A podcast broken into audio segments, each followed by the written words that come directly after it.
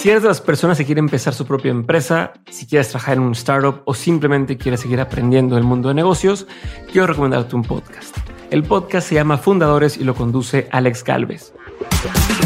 En este programa, Alex se encarga de entrevistar a los fundadores de las startups más relevantes de Latinoamérica y cada episodio te da ese empujón que necesites para seguir trabajando en tu proyecto. Además, como Alex tiene ya mucha experiencia en el mundo de las startups, pues ha invertido en al menos 40 startups distintas, sabe perfectamente por dónde llevar la conversación para extraer de sus invitados aprendizajes y herramientas prácticas que puedes aplicar tú en lo que estás construyendo. En fin, es un podcast que no te puedes perder si eres emprendedor o quieres seguir aprendiendo.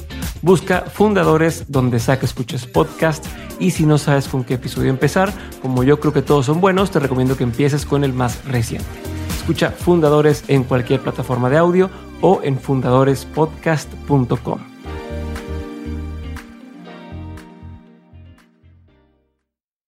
No es que tengas que estar tan preparado para poder hacer lo que tú quieres hacer vale mucho más aventarte a hacer algo que prepararte para hacerlo.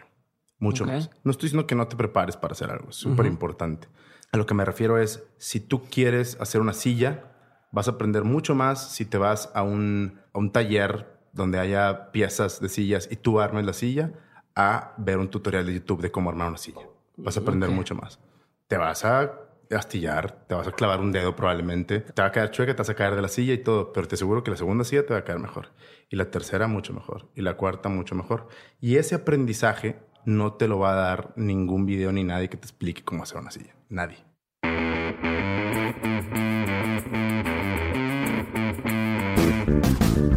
Hola a todos, yo soy Diego Barrazas y como todos los lunes les doy la bienvenida a Dementes. Si tienen tiempo escuchando ya saben lo que digo aquí y les agradezco que sigan conmigo semana con semana y si no, no se olviden de darle clic al botón de seguir en Spotify y Apple Podcast y les agradezco muchísimo que me den la oportunidad de traerles historias de gente chingona.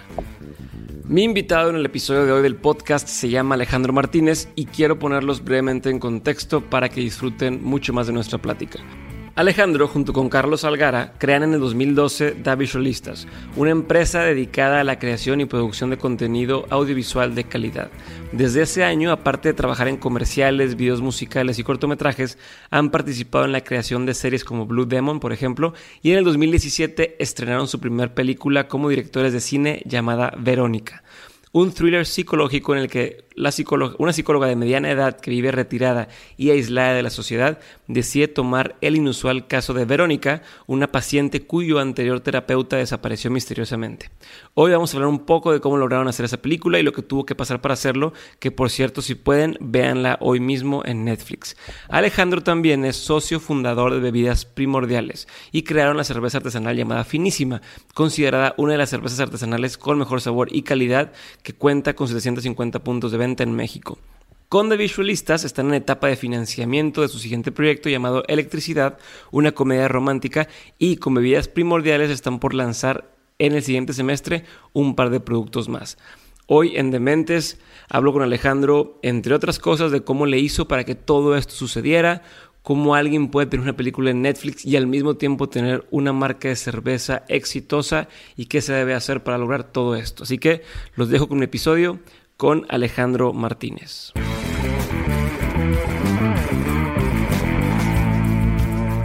Alejandro, muchas gracias por estar conmigo el día de hoy.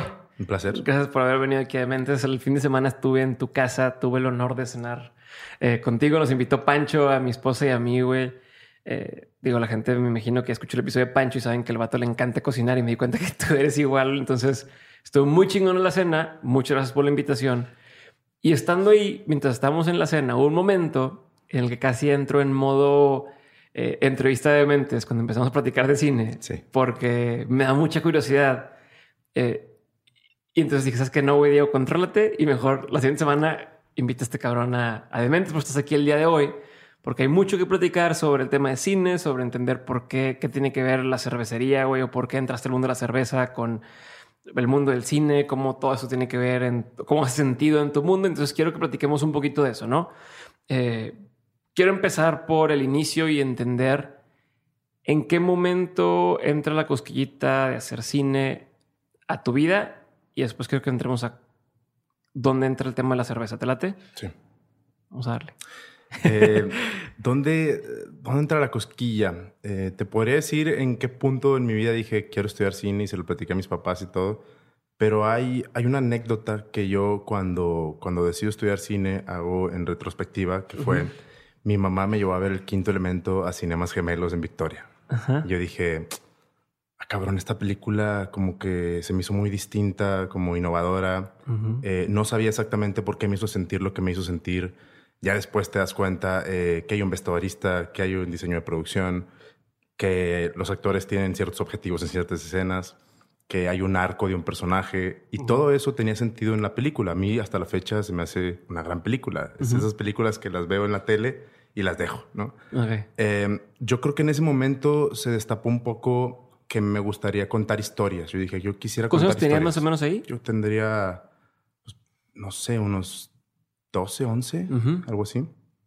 Eh, dije, me, me interesa muchísimo que como hay gente que puede ir a una sala oscura de, cine, obviamente, y eh, ver algo que ellos saben, están conscientes, que no es real, que son actores, que están vestidos, que hay una cámara, que hay un guion, que les están diciendo qué decir, qué hacer y todo, y aún así te crees todo lo que está pasando en la pantalla esa.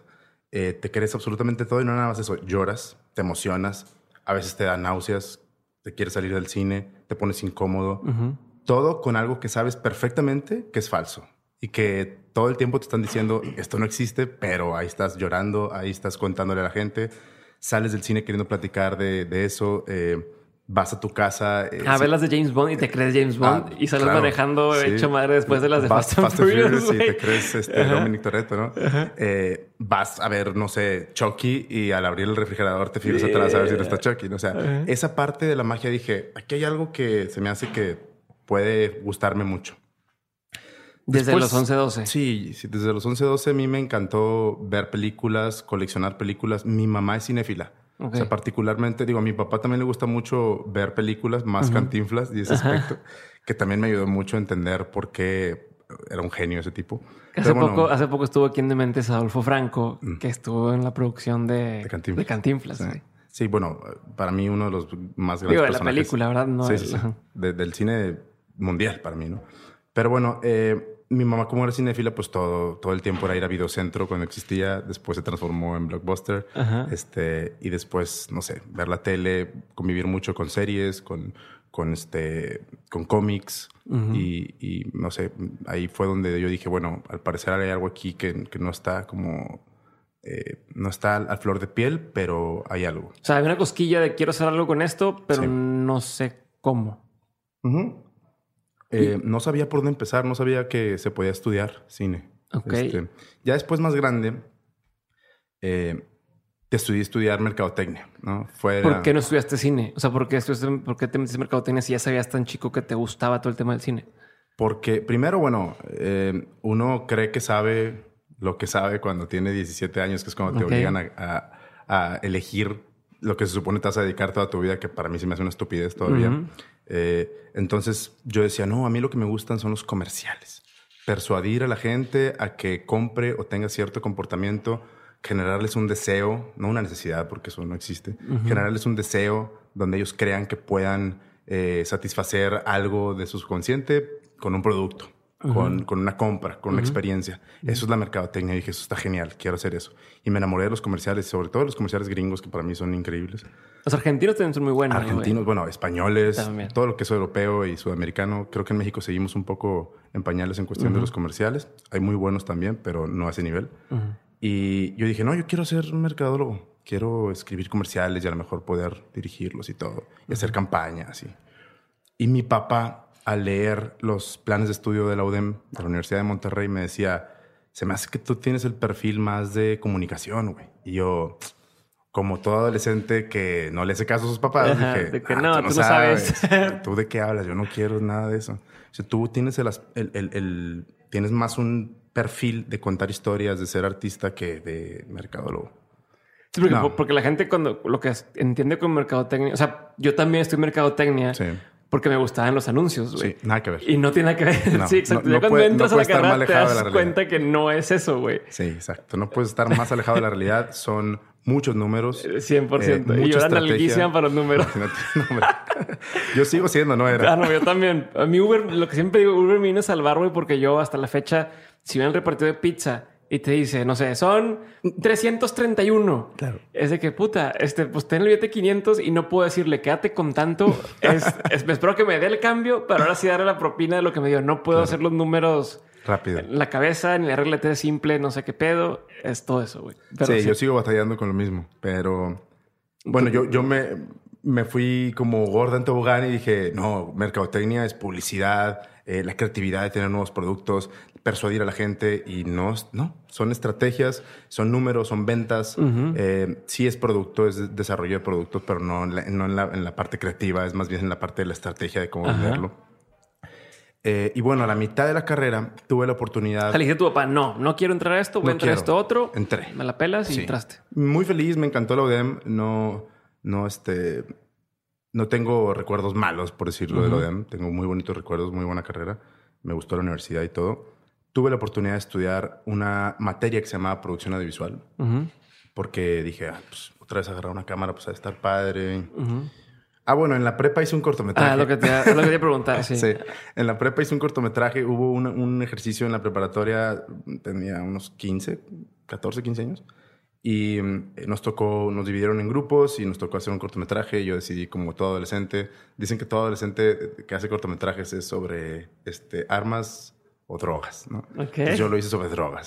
¿Qué, ¿Qué, era? Pues de un chavo que eh, abusaba de las sustancias y tenía problemas y soñaba que se moría eh, y al final lo rescataban sus amigos, ¿se cuenta? ¿no? ¿Existe en algún lado ese cortometraje? Sí.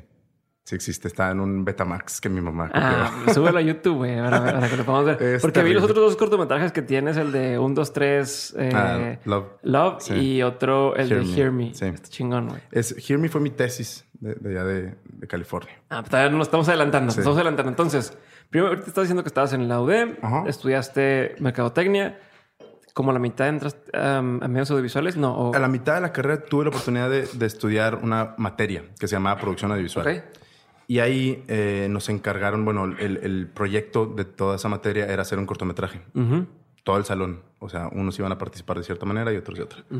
Entonces, el, el profesor nos dijo, oye, eh, pues escriban una historia, no en formato de guion, nada, nada más. Y, ahorita, pues a la siguiente clase las leemos y levantamos la mano, a mano alzada, este, decimos cuál fue la mejor historia. Bueno, pues yo escribí una mafufada, una sitcom muy mala. Y según yo era muy chistosa. Y se la enseñé como a tres amigos y todos riéndose y jaja, pero me di cuenta que era porque eran mis amigos. este, y, una, y un chavo de ahí de, de, la clase escribió una historia sobre una pelota que le dio su abuelo. Y había algo ahí padre. Entonces elegimos esa historia. Y el profesor dice, bueno, eh, voy a empezar por los puestos de mayor importancia. Eh, ¿Quién quiere dirigir? Y yo, con los huevos del universo, levanté la mano. Y no sabía ni en qué me estaba metiendo, ¿eh? te lo juro. Y yo dije, no, ¿qué, ¿qué, tan difícil puede ser, no? Y el profesor dice, ah, mira, un valiente, como medio burlón, pero Ajá, sí, de que, ah, no sabe lo que se mete este güey. Pues ya me dijo, bueno, si quieres dirigir tú, tráete el guion. Me, llévate la historia de este chavo y escribe un guion. Y dije, pero, pero yo no sé escribir un guion. Pues investiga si quieres dirigir. Pues ahí voy con un amigo que se supone que sabía guion. Me dijo, yo no sé tanto, nada más me sé el formato. Me enseñó el formato y ahí estuve como unas seis horas escribiendo siete páginas. O sea, porque escribes y... Sí, y es una chinga estar así. Escribes, borras, escribes, borras. Total, salió. Y brincas espacios y escribes la escena y es un pedo, ¿no? Y no te gusta lo que escribes. Ese es el proceso más feo de... O sea, es, muy chingón, pero es muy doloroso.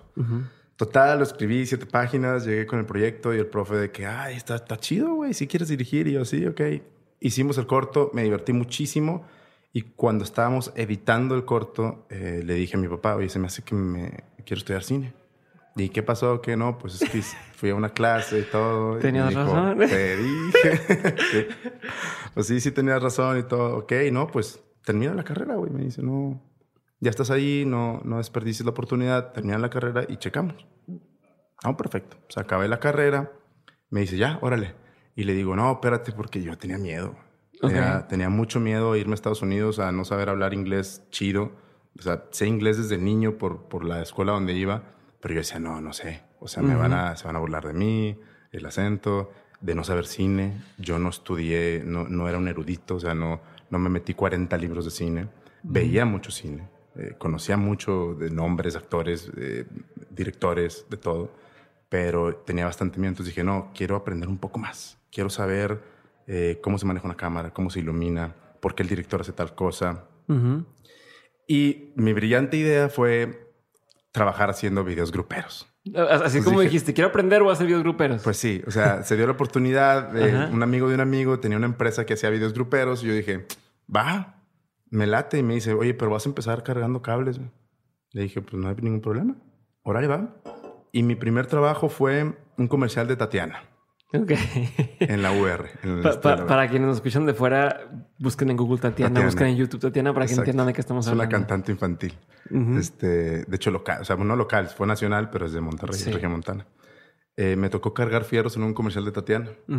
Y me divertí muchísimo. Y era una cosa muy sencilla. O sea, un green screen, y una cámara y Tatiana bailando y diciendo cosas como lo que hace, ¿no? Y cargué fierros y no me lo pagaron. Me decían, el primer, el primer este, trabajo no se te paga. Yo dije, bueno, pues si así es aquí, pues así es aquí. Y seguí trabajando de, le llaman este, tramoyista, el tramoya.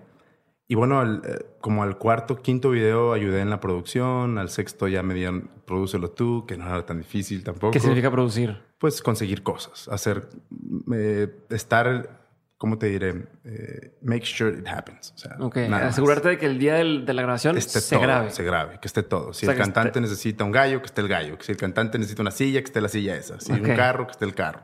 Y no, no pasarte el presupuesto que tienes para hacer eso. Entonces empecé a producir videos musicales, gruperos, y luego eh, una, una noche me habla, una tarde me habla mi jefe, mi ex jefe. Me dice, oye, en esa, en esa... En esa empresa.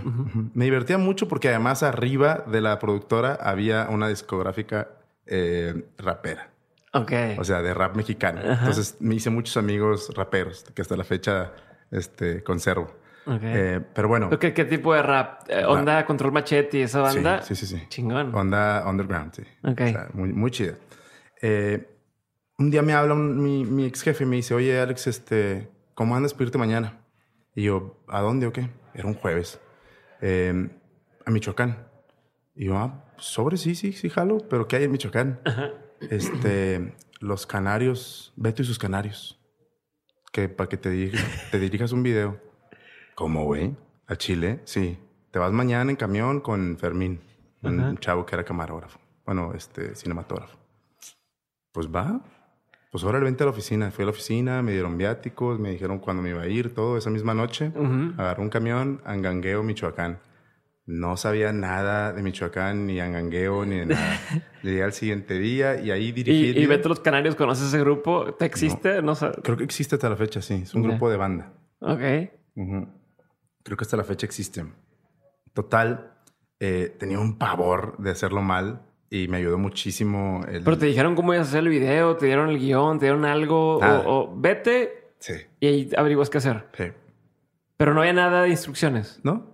Ah, ah no, me fui así nada más y, yo le dije, oye, bueno, vamos a armar un paisaje chido para ponerlos ahí. No, pues hay unos, está cerquita del santuario de la mariposa monarca. Porque aparte ni siquiera conoces el lugar. No, o sea, no era como, has hecho scouting, nada. Ah, llegué y hay un lugar ahí con unas ruinas medias padres. Y yo, ah, pues vamos, lo vi y dije, sí, aquí pues bájense, órale, y del camión se bajaron y otra, y ahí la cámara y se vistieron y ahí grabamos. Y luego ya Improvisado. Improvisadísimo, no pudo ser más improvisado. De hecho, desayunamos y grabamos nada más. Ok. Este, luego cenamos y para atrás. Eh, y volvimos a grabar una parte acá en Monterrey. Y bueno, eh, llegó un punto donde yo dije, bueno, ya después de esto ya no, no, voy a, no voy a aprender mucho más, ¿no? Eh, trabajamos... ¿Pero qué aprendiste en ese, por ejemplo, en ese, en ese viaje que aprendiste, güey, en esa grabación? Bueno, la improvisación. O sea, aprender a improvisar, eh, a no tener tanto miedo, que a, confiar un poquito en ti mismo. Ok. A, confiar en que tienes los conocimientos para hacer lo que te están diciendo que tienes que hacer, pero a veces tú mismo te saboteas nada más pensando en que no, no puedes. Y la diferencia es que hay gente que no tiene los conocimientos y que parece que lo estuviera y con eso hace las cosas. Y la gente de afuera los ve como si fueran unos expertos en la materia. Y no tienen ni idea. Nada más por la pura confianza que tienen. Entonces ahí me di cuenta y dije, pues este chavo que iba conmigo no era el gran experto, pero una gran persona y con una confianza hablaba y decía dónde poner la cámara y todo y me ayudó muchísimo y dije, pues es nada más tener confianza en ti, ¿no? Como confiar en tu instinto y todo. Dije, ah, ok. Total, después trabajé con la leyenda, trabajamos con, con los invasores, todo muy padre, me la pasaba muy bien. Pero pues yo sentía que si yo quería hacer cine no podía hacer para siempre videos gruperos, ¿no? Digo, me divertí bastante, lo volvería a hacer, la verdad. Pero si quieres hacer cine, pues tienes que dirigir narrativa, tienes que dirigir ficción, ¿no? o, estar cerca de la ficción. Entonces, pues ahí fue cuando ya le dije a mis papás, oye, pues sí, si quiero irme, órale, investigate dónde es y todo, y va. Entonces... ¿Cuántos años tenías más o menos ahí? Tenía 23. Ok, te graduaste chavo de la me carrera. 21. Muy chavo. Sí, me gradué 21 y ahí trabajé dos años.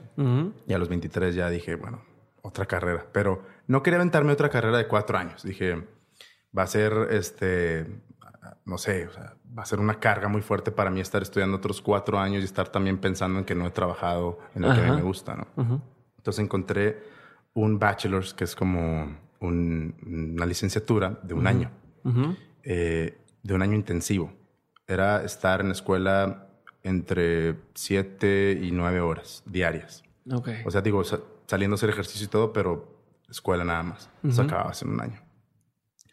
Eh, ahí fue donde conocí a mis amigos cineastas de hasta la fecha. ¿En qué lugar fue esto? Perdón, para Los Ángeles. En Los Ángeles. LA Film School se llama. Ok, estuviste ahí un año completo. Pero antes de entrar a ese tema, cuando estabas en la, en la productora esta de videos gruperos y demás, ¿no te llegó a pasar que dijiste, ah, pues puedo seguir haciendo esto? O sea, no, no hubo un momento en el que te sentiste como cómodo y dijiste. Qué, buen, ah". qué, buen, qué buena pregunta, porque sí, creo que me salté esa parte.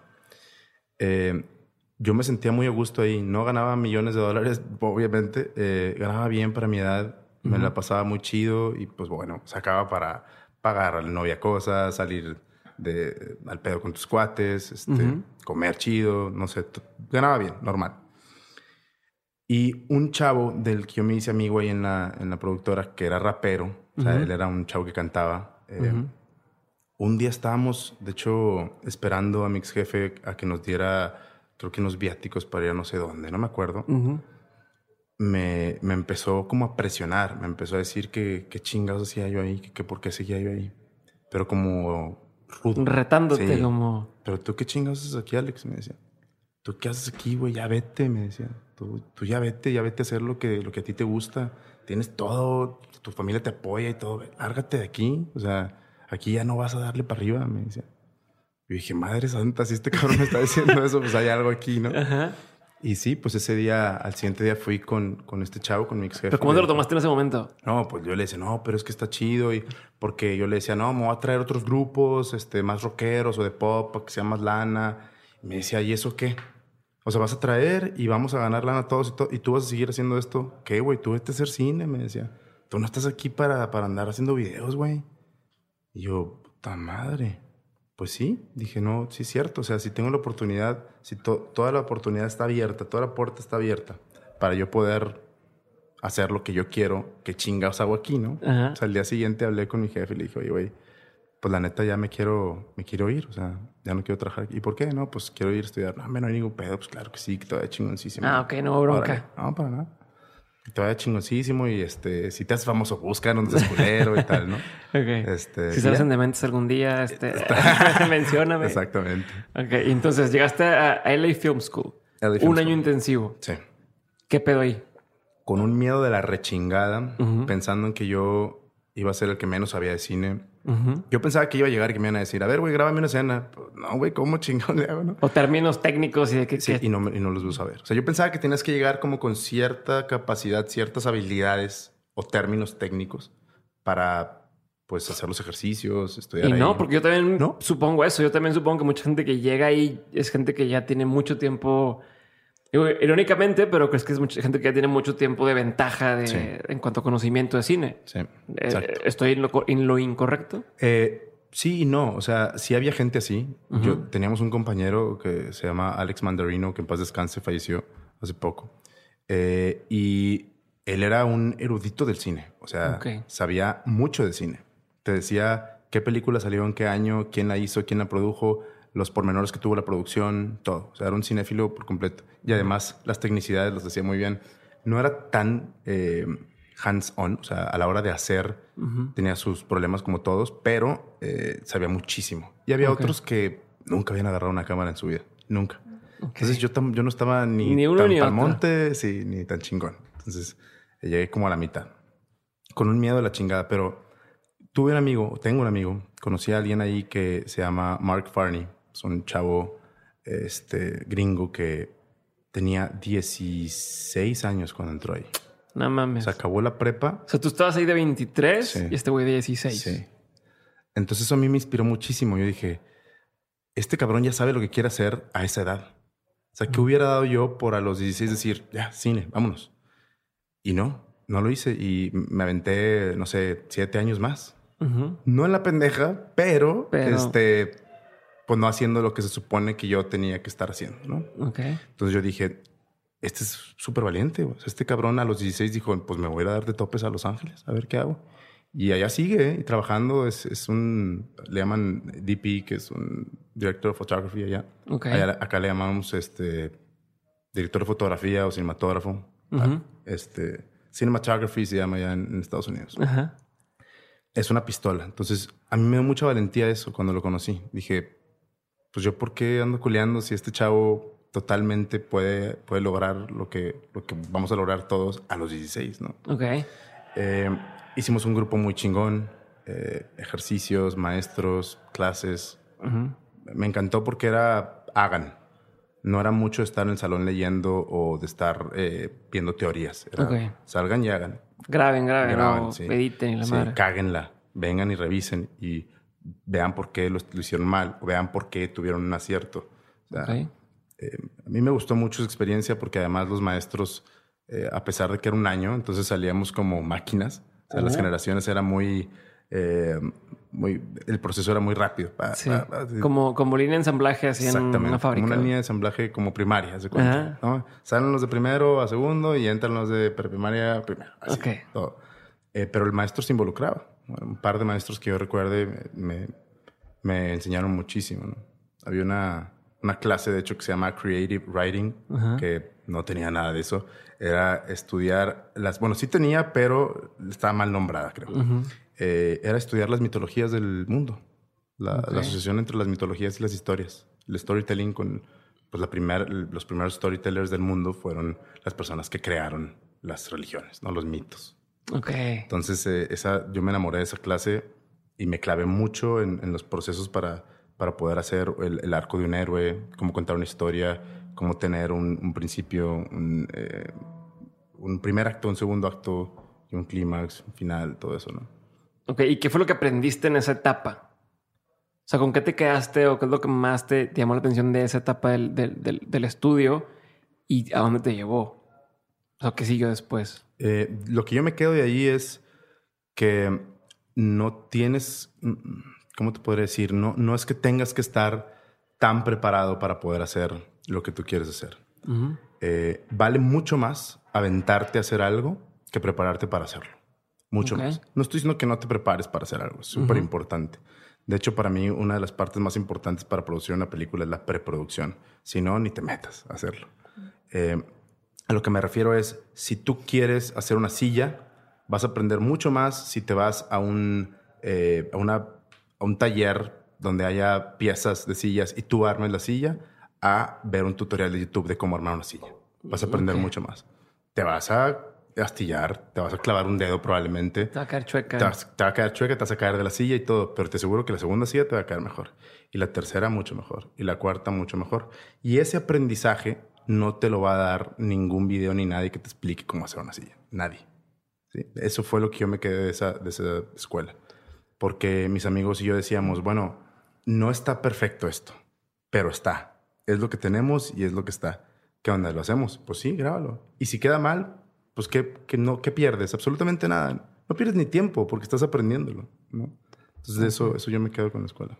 ¿Y cómo pasa de ahí a que tengas una película en Netflix, güey? O que tengas una película en el cine. O e incluso en qué momento entra en juego el tema de Finísima. O sea, ¿dónde estamos ahorita en la historia de, de esto mientras me vas contando? Eh, acabo la, la carrera, hago mi tesis. Hacer, hacer una tesis era opcional. Eh, tú dirigirla, pues. Eh, no era opcional trabajar en, una tesis. Tenías que trabajar en tres tesis, en, en tres distintos puestos. Okay. Si tú ibas a hacer una, obviamente, pues uno de los puestos era la dirección, ya cumplías con eso. O sea, la tesis era hacer una pieza audiovisual. Un, cortometraje. Ok. un short film.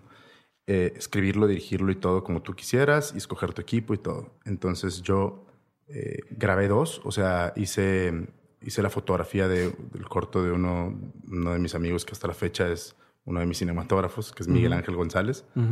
Y grabé otro, o sea, fui, fui director de fotografía de otra, de otra amiga de Taiwán que se llama Remy.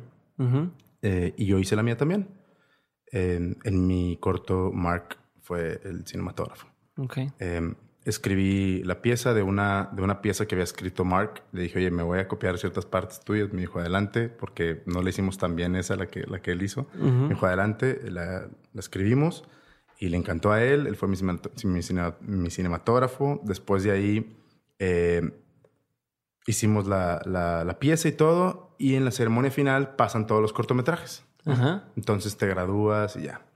Me dieron un permiso para quedarme un año más trabajando, tenía que trabajar, tenía que reportar que estaba haciendo algo con referencia al cine. O sea, no podía entrar a una taquería a trabajar. Sí, este, tenía que estar o, cargando luces, o cargando tramoya, o agarrando una cámara, haciendo dirección de fotografía, lo que sea.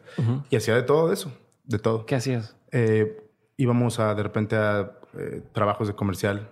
O sea, una vez grabamos un, un, comercial para Bank of America. O sea, no lo hice yo. Andamos cargando fierros, Mark y yo ahí.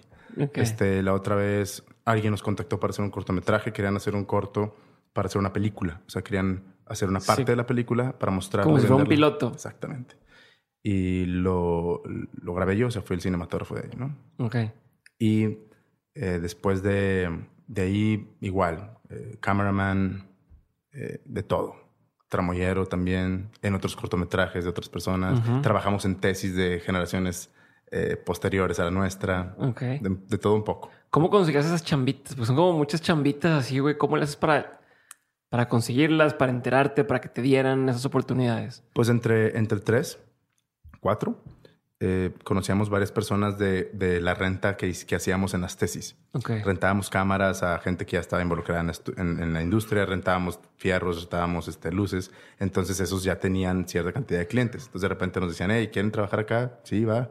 Y así nos íbamos pasando. Puro así de, de boca en boca, Nada enterados de todo. Para mí era súper importante. O sea, ¿por qué no entraste a una agencia? O un estudio o una. No, eh, necesitas estar afiliado al, sindicato. Ahorita vamos a hablar más de eso. Sí. Hay sindicatos y está muy bien, muy bien hecho todo eso, todo el proceso. O sea, de hecho, mi amigo acaba, entró al sindicato hace un año. O sea, sí, apenas. Es un pedo. Sí. Pues me estabas diciendo ahorita, ¿para ti es importante qué? ¿O para ti era importante qué? Para mí era muy importante hacer ese tipo de chambas, no llegar a, no llegar nada más, soy director y hagan mi caso todos y no tengo ni idea qué está haciendo ese chavo ahí en la esquina, ¿sabes? Era muy importante saber qué hace cada quien, qué valor le aporta cada posición a la película. Ya cuando haces la película te das cuenta de la importancia de cada uno y de que alguien que tú crees que porque no gana mucho dinero no es tan importante en, en el proceso creativo de la película eh, no tiene como un significado o una importancia, te puede arruinar la película. O sea, es la importancia de saber escoger a tu equipo y, saber qué está haciendo esa persona ¿no? en el set. Que pues entonces de ahí, ¿cómo entra de visualistas? ¿Cómo entra todo lo demás, güey? Sí, de ahí estoy como un poco perdido en el tiempo, pero de ahí salgo de la escuela, trabajo, eh, conozco... ¿Te quedaste un año más? Me quedé un año más, sí. En la en, mi corto lo metí a cierta cantidad de festivales. Uno fue el, Festival de la India, que está en Goa. Es como una playa de la India, que es gigante la India, pero bueno. Eh, soy seleccionado y me mandan un mail con un boleto a la India. Y yo me saco de onda de que como... Se me hace que es un scam, dije. Sí, sí, sí. Esto me quieren quitar el, hígado. me quieren quitar el hígado. Dije, no, o sea, voy a amanecer una tina sin un riñón o algo así. Pues no, sí era un boleto y me hablaron y, oye, ¿cuándo prefieres viajar? Si la siguiente semana. No, pues sí, ya mandé todos mis datos. Eh, el DVD ya lo tenían y todo. Me lancé a la India y en el camión eh, de, transporte de Mumbai o sea, del aeropuerto de Mumbai, de, una terminal a otra, para agarrar el vuelo a Goa. Este, fue mi mamá, por cierto, a ese festival. Entonces yo venía platicando con mi mamá, yo venía, yo venía diciéndole, ¿qué onda con el güey? ¿Cómo manejando? O sea, ¿cómo sabe la ruta? Porque el aeropuerto de Mumbai es enorme y oscurísimo. Okay. Y este cabrón, el que iba manejando, hace cuenta que traía unos goggles de visión nocturna, güey. O sea, yo veía nada más de repente aviones y luces, pero de repente nada. Y, mm, y vueltas. Y yo le decía a mi mamá, este cabrón ya sabe la ruta de memoria porque no sé cómo chingados está haciendo. Y entonces mi socio en, en Visualistas, en ese entonces no, no lo conocía, escucha y, voltea y me dice, son mexicanos. Y yo, sí, ¿qué onda? No, yo también, soy Carlos, mucho gusto. Ya, ¿qué onda? ¿Cómo están? ¿De dónde vienen? No, de Monterrey. Yo también tengo un corto, hice un corto en la escuela, en el TEC de Monterrey, y me lo seleccionaron en el festival y todo. Ok. Pues se toparon ahí en, ese camioncito, güey. Y llegando a la, a la, otra terminal, pues ya cotorreamos mejor. No, pues mira, yo tengo, soy amigo de tal, tal. Ah, yo también lo conozco y tenemos amigos en común, resulta de cinco o seis años y nunca nos encontramos. Entonces ahí en, en Goa, en la India, esa noche eh, me dice, este, ¿qué onda? ¿Qué hacemos? Y le dije, pues por lo pronto unas chelas, ¿no?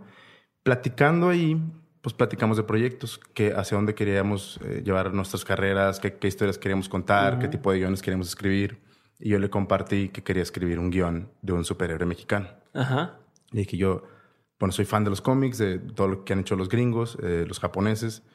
Y dije, ¿por qué no tenemos algo en México que podamos hacer de arriba para abajo. O sea, no de un cómic, una película, sino de una película ya irnos para abajo, hacer todo lo que son los juguetes, los cómics, todo el merch, todo eso. Y me dice, pues no sé por qué, pero ¿cuál es tu idea? Y pues empezamos a cotorrear y eh, te voy a contar de qué era. Era, yo quería hacer una película del santo. Ok. Eh, cuando me di cuenta que los derechos del santo están como medio conflictuados, dije, no, pues bueno, ¿Y para qué moverle? Entonces, total, eh, cambiamos el nombre del guion. Ahorita se llama Centella. Okay. Eh, es un superhéroe mexicano moderno, hace cuenta. Es un James Bond tropical. Okay, Tiene sus gadgets, eh, tiene su novia y todo. Está, está un poco grande, o sea, no, no, es un chavo, pero no es un super adulto.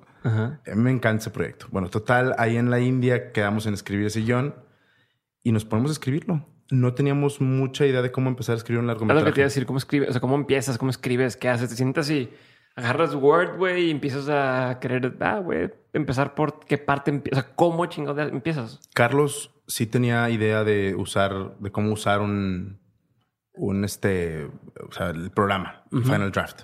Sí tenía idea, eh, lo que no sabíamos era cómo empezar la historia. ¿Quién cuenta quién? ¿Quién escribe qué cosa?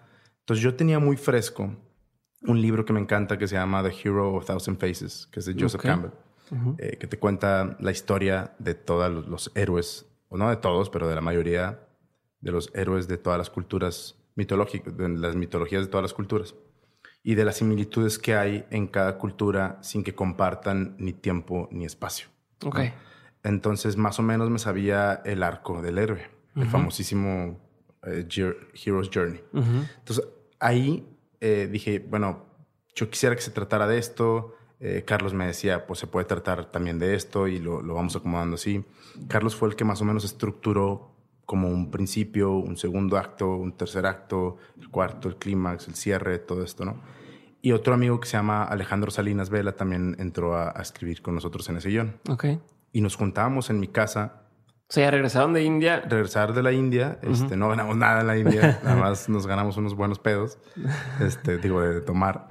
Eh, y regresamos de la India y ahí empezamos a, juntarnos. Entonces, cada que podíamos, nos juntábamos en mi casa, eh, acá en Monterrey, y nos juntamos como cada tercer día. Ideas, chelas, vamos escribiendo, minuta. O sea, los acuerdos de esa junta fue que yo escriba tal cosa, eh, vamos a, crear un conflicto aquí, eh, crear una situación en esta escena y así. Y sí, se van dividiendo como las escenas. Sí.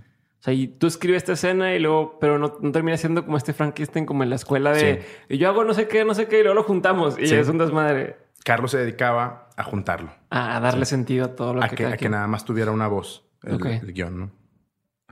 Y fue un medio desmadre, sí. Eh, we managed, o sea, pudimos ahí como tener eh, un, que no fuera un Frankenstein. A mí ese guion hasta la fecha me encanta. Eh, sale, lo, hacemos y todo, no hemos podido hacerlo. De hecho, o sea, yo me iba a Los Ángeles y nos contábamos por Skype y así salió el guion. Y ese, ese guion todavía no hemos podido levantarlo, es un guion caro. O sea, sería, sería un guion muy caro, una película cara. Eh, entonces, intentamos vender guion por un camino u otro y nos decían es que son, son primeros directores, sería su ópera prima, su ópera prima es gigante, entonces nadie, muy poquita gente confía en dos directores primerizos para poder darles cierta cantidad de millones de pesos. Nadie se los va a dar. Bueno, pues si escribimos una historia diferente de menos millones de pesos, pues a lo mejor sí. Ah, bueno. Entonces, un amigo que es escritor, es un dramaturgo de aquí de, de Monterrey, que se llama Luis Guerrero, tenía una obra aquí en Monterrey que se llamaba Cursi. Y me invitó Carlos a verla. Me dijo, vamos a verla, te va a gustar. Muy chistosa, una comedia. Oye, increíble. Y me dice, quiero hacer una película. ¿Cómo ves? Digo, va. Yo me aviento el guion. Me dice, yo me aviento la adaptación. Pues si se avienta la adaptación, sale muy padre. Eh, y otra vez nos topamos con que son directores primerizos y no les van a dar dinero para una película. la madre. Entonces dije, bueno, de, por decirte un número, de 100 nos fuimos a 20 y ni así. Yo decía, bueno, ¿cómo chingados se hace cine en este país? Ah, porque te iba a decir, ese, ese primer monto que decías que, oye, es que es muy caro. Comparado con una película gringa. Es poco. O sea, ¿Cuánto cuesta una película normal en Estados Unidos? Un, mínimo que digas, una película anda entre esto y esto. Eh, sí, varía muchísimo. Los budgets, los, los, presupuestos son muy distintos. Muy distintos. pero una no, no de esas de superhéroes, sino una de un drama. Un chick flick o una cosa así que no requiere tantos efectos especiales ni nada por el estilo que te cuesta. Unos 25, 30 millones de dólares. Dólares. Sí. Y un guion como el que tú decías de que, ¿por qué no me están haciendo esto? ¿Cuánto? En ese entonces lo habíamos puesto como entre 80 y 100 de pesos. Ok, nada que ver. No. Nada que ver. Absolutamente nada que ver. Sí. Eh, por temas de pago justo, los sindicatos, los actores, si tienes actores, este, franquicia, o sea, es muchísimo, son muchas cosas que cambian el presupuesto de una película. Entonces, pues nos bajamos, hace cuenta, a 20, 22 millones creo que valía. De pesos. Sí, de pesos. No, pues va a ser muy difícil porque son directores primerizos, el mismo tema. Decimos, bueno, ¿qué tenemos que hacer? No, pues un chingados tiene que ser alguien para poder hacer una puta película y dicen que le digan que es su primera película? Exacto, o sea, ¿cómo chingados hacemos nuestra primera película para que ya nos digan que nomás tenemos cero películas? Exacto. Porque pasa lo mismo, ahorita te cuento, pero pasa lo mismo. lo que sigue es que te digan, nada más tienes una película. O sea, pues sí, güey. O sea, no he hecho la otra nada más. No porque sea malo, tonto, lo que sea. Total, eh, pasamos a, ese guion, no se arma, el guion ese tampoco. Bueno, no se ha armado, seguimos en proceso.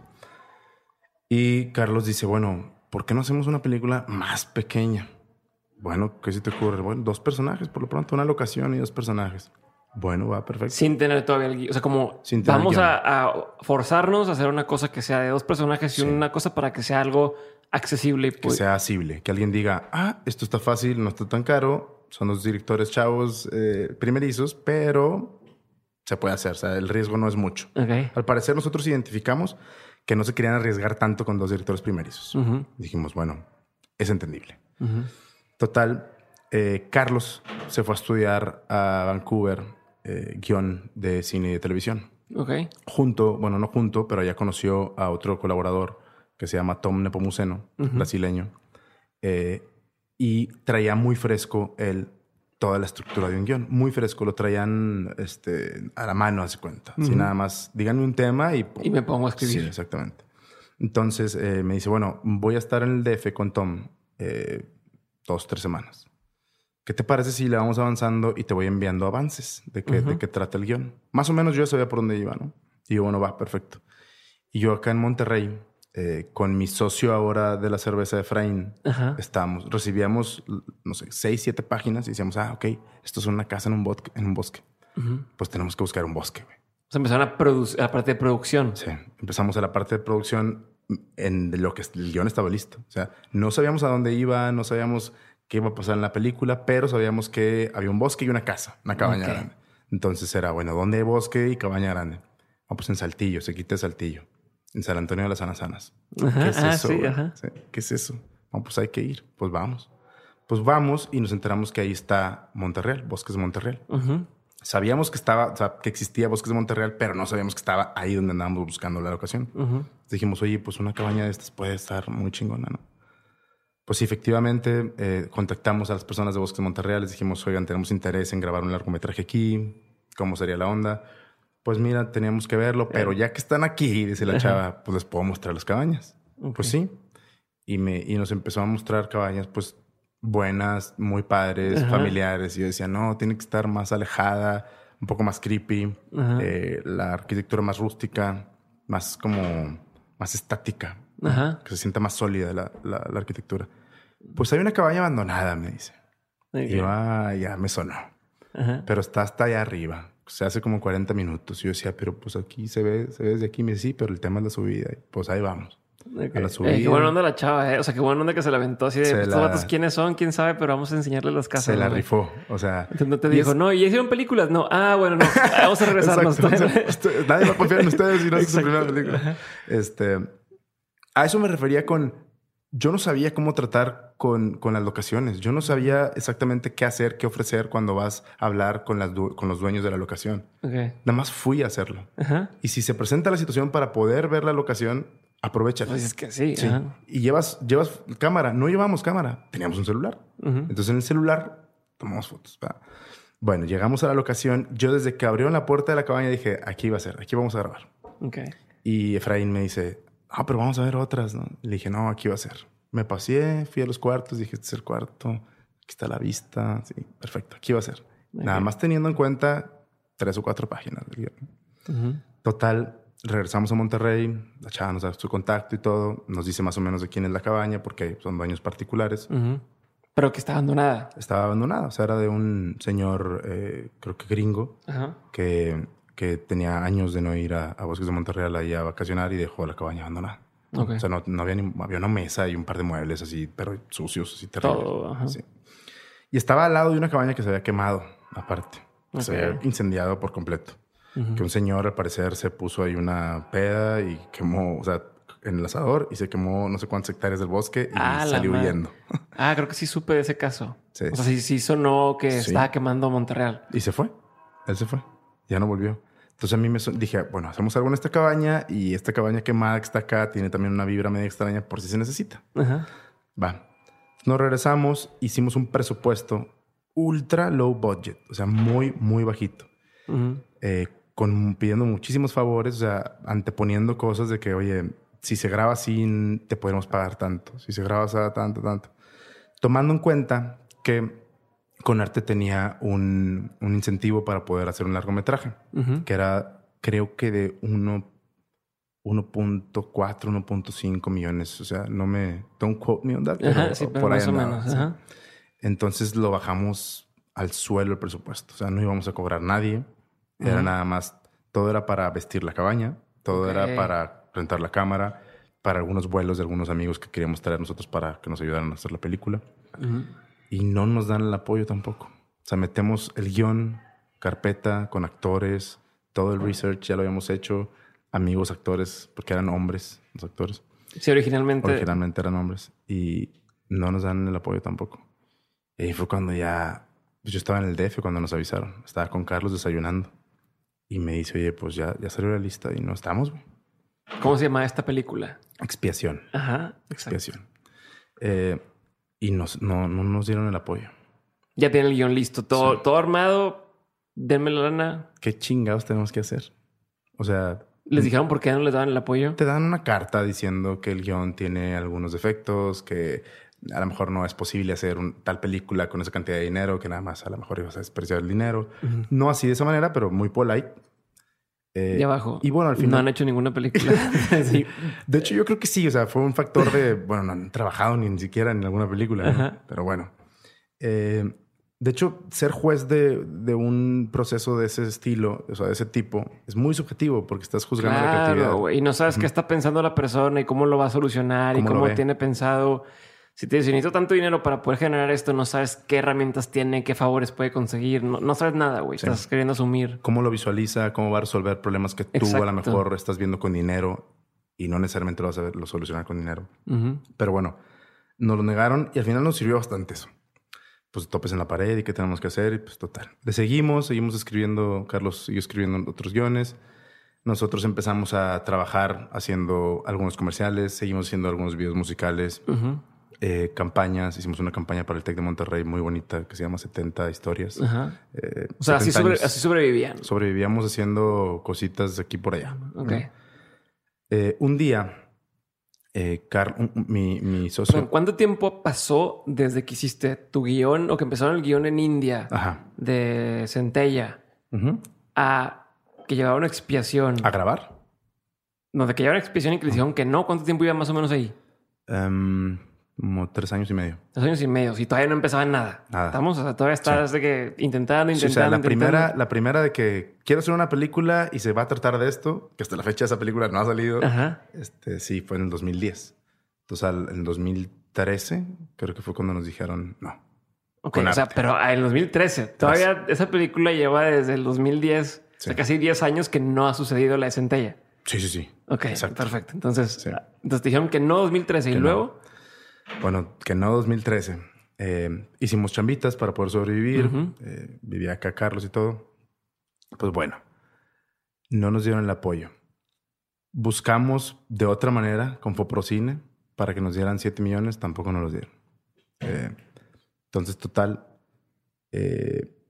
Carlos tenía, bueno, tiene una amiga, actriz, que es Ana Layevska. No sé si lo ubicas. Una chava que ha estado en tele toda su vida. Muy buena actriz. Eh, y de lo que ya la conozco, muy chida. Eh, trabajó ella en un cortometraje que hizo él acá. Y tenía un amigo ella, que es productor, que es Juan Carlos Segura, que es ahora nuestro productor. Entonces, eh, esta chava sabía del, del proyecto de Centella. Y le empezó a platicar. Y le dice Juan Carlos, oye, está muy padre ese guion, dile que me lo manden. Pues ya se lo mandamos. Lo lee y le dice al chavo, está muy padre. Pues pásale mi teléfono, no sé qué. Entonces hablamos con Juan Carlos y Juan Carlos nos dice, oye, esta película es muy cara, yo no podría producirla. No está, no está en mi espectro de millones de pesos que puedo conseguir. Pero si tienen algo más pequeño, pues sí podemos hablar de eso. Como no, pues sí, le mandamos expiación. Juan Carlos se lo avienta dos días, un día, una cosa así le encanta el guion, se lo manda a su hermana, Olga Segura, y Olga le, fascina el guion. Entonces platicamos con Olga y nos dice, oye, yo quiero hacer esta película, o sea, podemos producir esta película, está increíble, muy padre todo. A Juan se le ocurre y nos dice, oye, ¿por qué no cambiamos de sexo los personajes? porque eran dos hombres. Sí, eran dos hombres. Eh, pues, no, no, hay mucho trabajo, o sea, es cambiar y ver qué sucede, o sea, en las situaciones que ya existen en el guion, qué pasa si son mujeres. Pues resulta que sale algo muy, muy padre, sale. Funcionaban mejor ciertas escenas que no estábamos seguros que funcionaban y dijimos, bueno, va. Entonces, Juan y Olga dicen, vamos a hacer esta película tal día, o sea, tal, tal fecha. Entonces empezamos a presionar nosotros con ellos y todo regresamos a la cabaña de, Bosques de Monterreal. ¿Se pusieron fecha de grabación? Sí, pusimos un deadline. de, que tenemos que... ¿Cuánto tiempo era de...? Era... Eh, eso fue en el dos, finales del 2013, digamos. Entonces era un año, haz de cuenta. Para el final del año, o sea, para dentro de un año tenemos que empezar a grabar. Empezar a grabar. Ok. Entonces... O sea, todavía es un año de estar pensando en cómo hacer para que suceda y demás. Exactamente. Qué chinga, güey. Sí de estar buscándole quién, qué fondos nos pueden dar, quién le puede entrar a la película. Ellos decían, nosotros podemos conseguir por nuestra parte tanta cantidad, hay, que conseguir, hay, que conseguir, otra cantidad. Bueno, pues este, nos ponemos a trabajar, vemos quién le puede entrar, inversionistas, quién está interesado en tener cierta cantidad de, de dinero invertido en una inversión, por más como se oiga mal, pero así es. Total, Pasa el tiempo y no grabamos ese día, ese, ese día donde, donde quedamos en grabar. Faltaba de conseguir un dinero y pues dijimos, bueno, ¿sabes qué? ¿Cuánto tenemos? No, pues tanto. ¿Por qué no grabamos? Y luego vemos cómo le hacemos para conseguir el restante para postproducir. Ah, ok, sí, sí, porque una cosa es el, levantar el material, o sea, grabar las escenas y el otro día estoy pegarlas, editarlas, juntarlas, música. música, todo el pedo. Sí. Ok. Entonces dijimos, a ver, ¿cuánto tenemos? Tanto pues chingue su madre, vamos a darle con eso. Acabamos la, o sea, hacemos la pre y, la producción con eso, sí. luego ya para la post vemos. Pues va, porque si no, no lo haces, güey, de verdad. Y yo tenía bastante miedo y Carlos fue el que me empujó mucho a decir, vamos a grabar, güey. Luego vemos cómo le hacemos. Y yo le decía, es que si vamos a llegar sin dinero a la edición, ¿qué va, ¿qué va a pasar? Pues luego vemos. Pues sí, luego vemos, órale. Pues ya, preproducimos cuatro semanas planeamos todo el guion, todo el guion lo storyboardeamos, por lo mismo que somos directores, no nada más primerizos, pero obsesivos con el detalle. Dijimos, tenemos que storyboardear todo. O sea, ¿qué significa storyboardear para que la gente que... Storyboardear es... Eh, dibujar todas las escenas. Las escenas. Ajá. Dibujar dónde están los personajes, dónde está la cámara, qué lente vas a usar, qué va a pasar en la escena, eh, con, con, dibujos de cómo se van a mover, se cuenta. Cómo se va a mover la cámara y los personajes. ¿Cuánto tiempo se tardan en hacer eso? Cuatro semanas. Todo el tiempo estar dibujando, dibujando. O sea, eh, Lo hacíamos, sí, pues unas siete, seis horas diarias. No, no dibujábamos todo el tiempo, planeábamos la escena, la, la escribíamos y se la damos al storyboard artist. Entonces ya nos contábamos con él, nos decía, oigan, sí le entendía esto más o menos, estas no, ¿cómo ven esto? ¿Cómo ven lo otro? Sí. Ok, ok. Pues toda la película así fue. Porque además no teníamos tiempo de cagarla tanto en las escenas. Claro. Por el budget.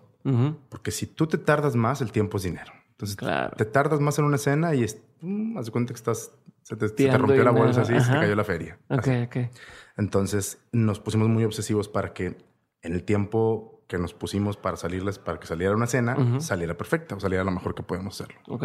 Sí. Eh, nos vamos a Bosques de Monterreal, traemos cierta cantidad de personas del, Distrito Federal, otro tanto de acá de Monterrey, y grabamos la película. Eh, un proceso increíble.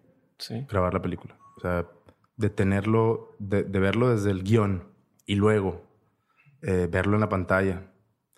Y luego ya después ver ya todo como en conjunto con la música y todo. Pero ¿cuánto tiempo tardaron en hacer esa grabación? En grabar, cinco semanas. Cinco semanas. Sí, esas son un mes y luego cinco semanas. Y lo que tú, digo, porque es una película dura una, hora veinte, una hora treinta minutos. ¿Por qué tarda tanto tiempo en grabarse, güey? O sea, ¿por qué es tantos días de grabación? Sí, en teoría suena... Uno que lo ve, uno que lo ve desde afuera, dices, ah, pues lo sientes aquí, tomas la escena, cambio de escena, ahora se paran aquí, hablan, graban. O sea, ¿por qué es el proceso tan tardado para entender los que no entendemos de cine, los que no conocemos cómo funciona? Sí. Seguramente la pudimos haber grabado en cuatro. Ah, bueno, pues lo mismo. Seguramente. Pero eh, siendo lo mismo, un proceso largo como quiera, eh, llegas a la escena. O sea, para empezar, ensayamos, en la preproducción también ensayábamos con las actrices. Okay. Entonces, llegas a la escena un poquito al, al, set, que no es lo mismo tener en la mente cómo va a estar el set, ah, que ya esté ahí. A lo mejor la iluminación. Tú tenías un librero de aquel lado y ahora está de este lado. Ya no hay librero. Resulta que es una ventana. Exactamente. Resulta que el sillón ya no está ahí. Es una silla no sé, o sea, cambian muchas cosas. Em, entonces llegas a la escena y empiezas a explorarla. Bueno, de lo que trabajamos en la preproducción, ¿qué nos funciona? Bueno, pues sí, sí, efectivamente está la silla, hay que sentarla ahí, efectivamente está esta ventana, no se va a poder hacer el movimiento de cámara, ¿por qué? Porque el dolly no cabe, ok, perfecto. El lente que tenías pensado ahorita no se puede usar, ¿por qué? Porque se ve cierta cantidad de cosas que no queremos ver, entonces hay que cambiar el lente. Entonces empiezas como este juego de improvisación en donde tienes que estar preparado para improvisar. Okay, es tu plan, pero tienes que aprender a romperlo para que por completo, sí, por completo. O sea, tienes, eh, no me acuerdo si fue Alejandro González Iñárritu en una entrevista que decía que la improvisación sí funciona siempre y cuando esté planeada, ¿no? Okay. O sea, sí puedes improvisar, pero no, no así llegar y decir, bueno, no hice ninguna preproducción, vamos, siéntate tú acá, siéntate tú acá y vamos a ver qué pasa. No, tienes todo el abanico de tus alternativas de qué puede pasar y, y como te lo sabes de memoria, ya sabes exactamente cómo improvisar. Y si improvisas ahí, más o menos sabes que puede fallar y que puede estar bien. Okay. Entonces estás preparado para improvisar, digamos. ¿Por qué tarda tanto? Porque hay que iluminar, hay que eh, tener vestuario, hay que vestir el set, eh, hay que ensayar con las actrices, hay que ver si eh, el camarógrafo, que en ese caso era yo, porque también grababa, no la caga, el foquista, si la iluminación está bien, si, si a las actrices no se les olvida una línea, eh, que el sol no se mueva mucho. Ah, porque si así hizo de noche, ya les cambió la iluminación y otra vez se va a empezar. Sí, entonces es, es un proceso muy tardado para hacer una película. Bajan las actrices por lo general o los actores, bloqueamos la escena, que es bloquear una escena, qué va a pasar en la escena y cómo se van a mover. Quién va a usar qué cosas, quién va a caminar para tal lado. ¿no? A partir de ahí ya tenemos marcado el bloqueo de la escena se van, ensayan un poco, se van a maquillaje, vestuario y todo el equipo está iluminando. Ahí. Entonces meten luces, empieza el cinematógrafo a decir, bueno, el, director de fotografía pone las luces, abre la ventana, cierra la ventana, habla un poquito para acá, donde se va a mover la cámara, todo el tiempo está la cámara donde se supone que va a estar. Eh, hay unos standings, o sea, hay gente parada en los lugares donde van a estar las, las, actrices para, que, para ver cómo se les está pegando la luz, porque llega a ser tan específico el trabajo que cierta iluminación significa una cosa que está pasando la, la actriz en ese momento, eh, cierto movimiento, eh, cierta cosa que usa. Si está usando una cosa de tal manera es una amenaza, si está usando otra cosa de tal manera es una debilidad, está diciendo algo, ¿no? Entonces, todo eso tiene que funcionar antes de que ya bajen los actores a decir, ya estoy listo, ahora sí grabamos, ¿no? Tú tienes que estar preparadísimo. Hola, soy Diego otra vez y ya sabes que en menos de un minuto regresamos con el episodio, pero antes quiero hacerte una recomendación. Si estás escuchando este podcast, existe una gran posibilidad de que seas el tipo de persona que esté involucrada en muchísimos proyectos al mismo tiempo, que busca formas de ser más creativa, que sabe que su salud es clave y que no solamente sueña con hacer cosas chingonas, sino que ya las empezó a hacer. Si si eres ese tipo de persona de la que estoy hablando, entonces te recomiendo que pruebes Hack de Nutrox, un suplemento que a mí me ha ayudado a mantenerme al 100 y que tiene a mis amigos preguntándome que cómo es posible que me rinda tanto el día. Tomar hack a mí me ha servido para entrar mucho más rápido en ese estado de flow, o al menos es la forma más fácil que encuentro yo para describir cómo me siento, y si alguna vez te has sentido así, entonces ya sabes a lo que me refiero. Si no, entonces pruébalo para que veas de lo que estoy hablando. Entra a nutrox.com, n o o t r o x.com y usando el código de descuento de mentes obtienes un descuento del 20% en tu primer compra. Así que ya lo sabes, chécalo y seguimos con el episodio. A ver, y tomando lo que, bueno, ya grabaste, tenemos preguntas ahí, grabaste. ¿Cómo conseguiste la lana para postproducir? O sea, ¿cuánto tiempo pasó de que ya tenemos todo grabado y ahora sí conseguimos lana para postproducir? Sí. Y la otra pregunta tiene que ver con otra cosa que ahorita te voy a decir. Mejor primero contéstame esto. La primera. Sí, sí tardamos, tardamos como, yo creo que unos cinco meses para, para empezar otra, a preproducir. Digo, a postproducir. A postproducir. ¿Y cuánto tiempo tardaste en, postproducir? Como un año. Un año más. Entonces... 2010 empiezas tu primer guion. 2013 te rechazan uno y empiezas con otra productora este, a decir, va, en un año Dios que empieza a grabar. 2014 grabas. Sí. 2016 acabas. 2016 y medio, casi casi. Acabas la primer película. Sí. ¿Y ahora qué se hace? O sea, tengo una película en las manos. Distribución. ¿Qué pedo con todo eso? Empiezas a buscar distribución. ¿Quién quiere la película? Quién la puede vender. Hay un proceso muy largo también de eh, la cantidad, bueno, las, distribuidoras, que en este caso en México son eso nada más, eh, no, no son estudios, ¿no? en, Estados Unidos hay un sistema, hay una industria de estudios donde los estudios distribuyen también. Okay. Acá hay estudios metidos en la distribución, pero no funcionan como estudios en México. ¿Sí? O sea, Disney distribuye, pero no tiene un estudio en México, o sea, no hace películas mexicanas. Okay. Entonces, eh, acá hay distribuidoras, hay un montón, y pues al mejor postor, que a quién le interesa la película, platicas con alguien. Puedes empezar pláticas desde antes de acabar la película, inclusive. Puedes mostrar tu película no terminada o tu work in progress, digamos. Y si a alguien le interesa, dice, hey, dámela a mí, ya que la acabes, hacemos un plan y todo, ¿no? Eh, fue un poco tardado también encontrar una distribuidora, en nuestro caso fue Corazón Films, eh, y ellos hacen el, el, deal con todas las, las ventanas. las ventanas son los cines. Las ventanas son, no, las ventanas son televisión, Netflix, este, pago por evento, cine, todas las opciones donde se pueda ver. Donde se pueda ver la película, exacto. No hay una manera de hacer un deal con una distribuidora, hay mil y no hay como un estándar. Eh, hay un estándar para cierto tipo de películas. O sea, cierto tipo de películas de cierto género, por lo general, salen de esta manera. Cierto tipo de películas de otro género salen de esta manera. Entonces, es otro monstruo también la distribución. Y una vez que pasó todos estos años y ya la por fin la pudiste ver en salas de cine o, en, Netflix, incluso en una casa, ¿qué sentiste? ¿Valió la pena? ¿No valió la pena? Este, dices, puta, güey, este, lo logramos. ¿Qué se siente?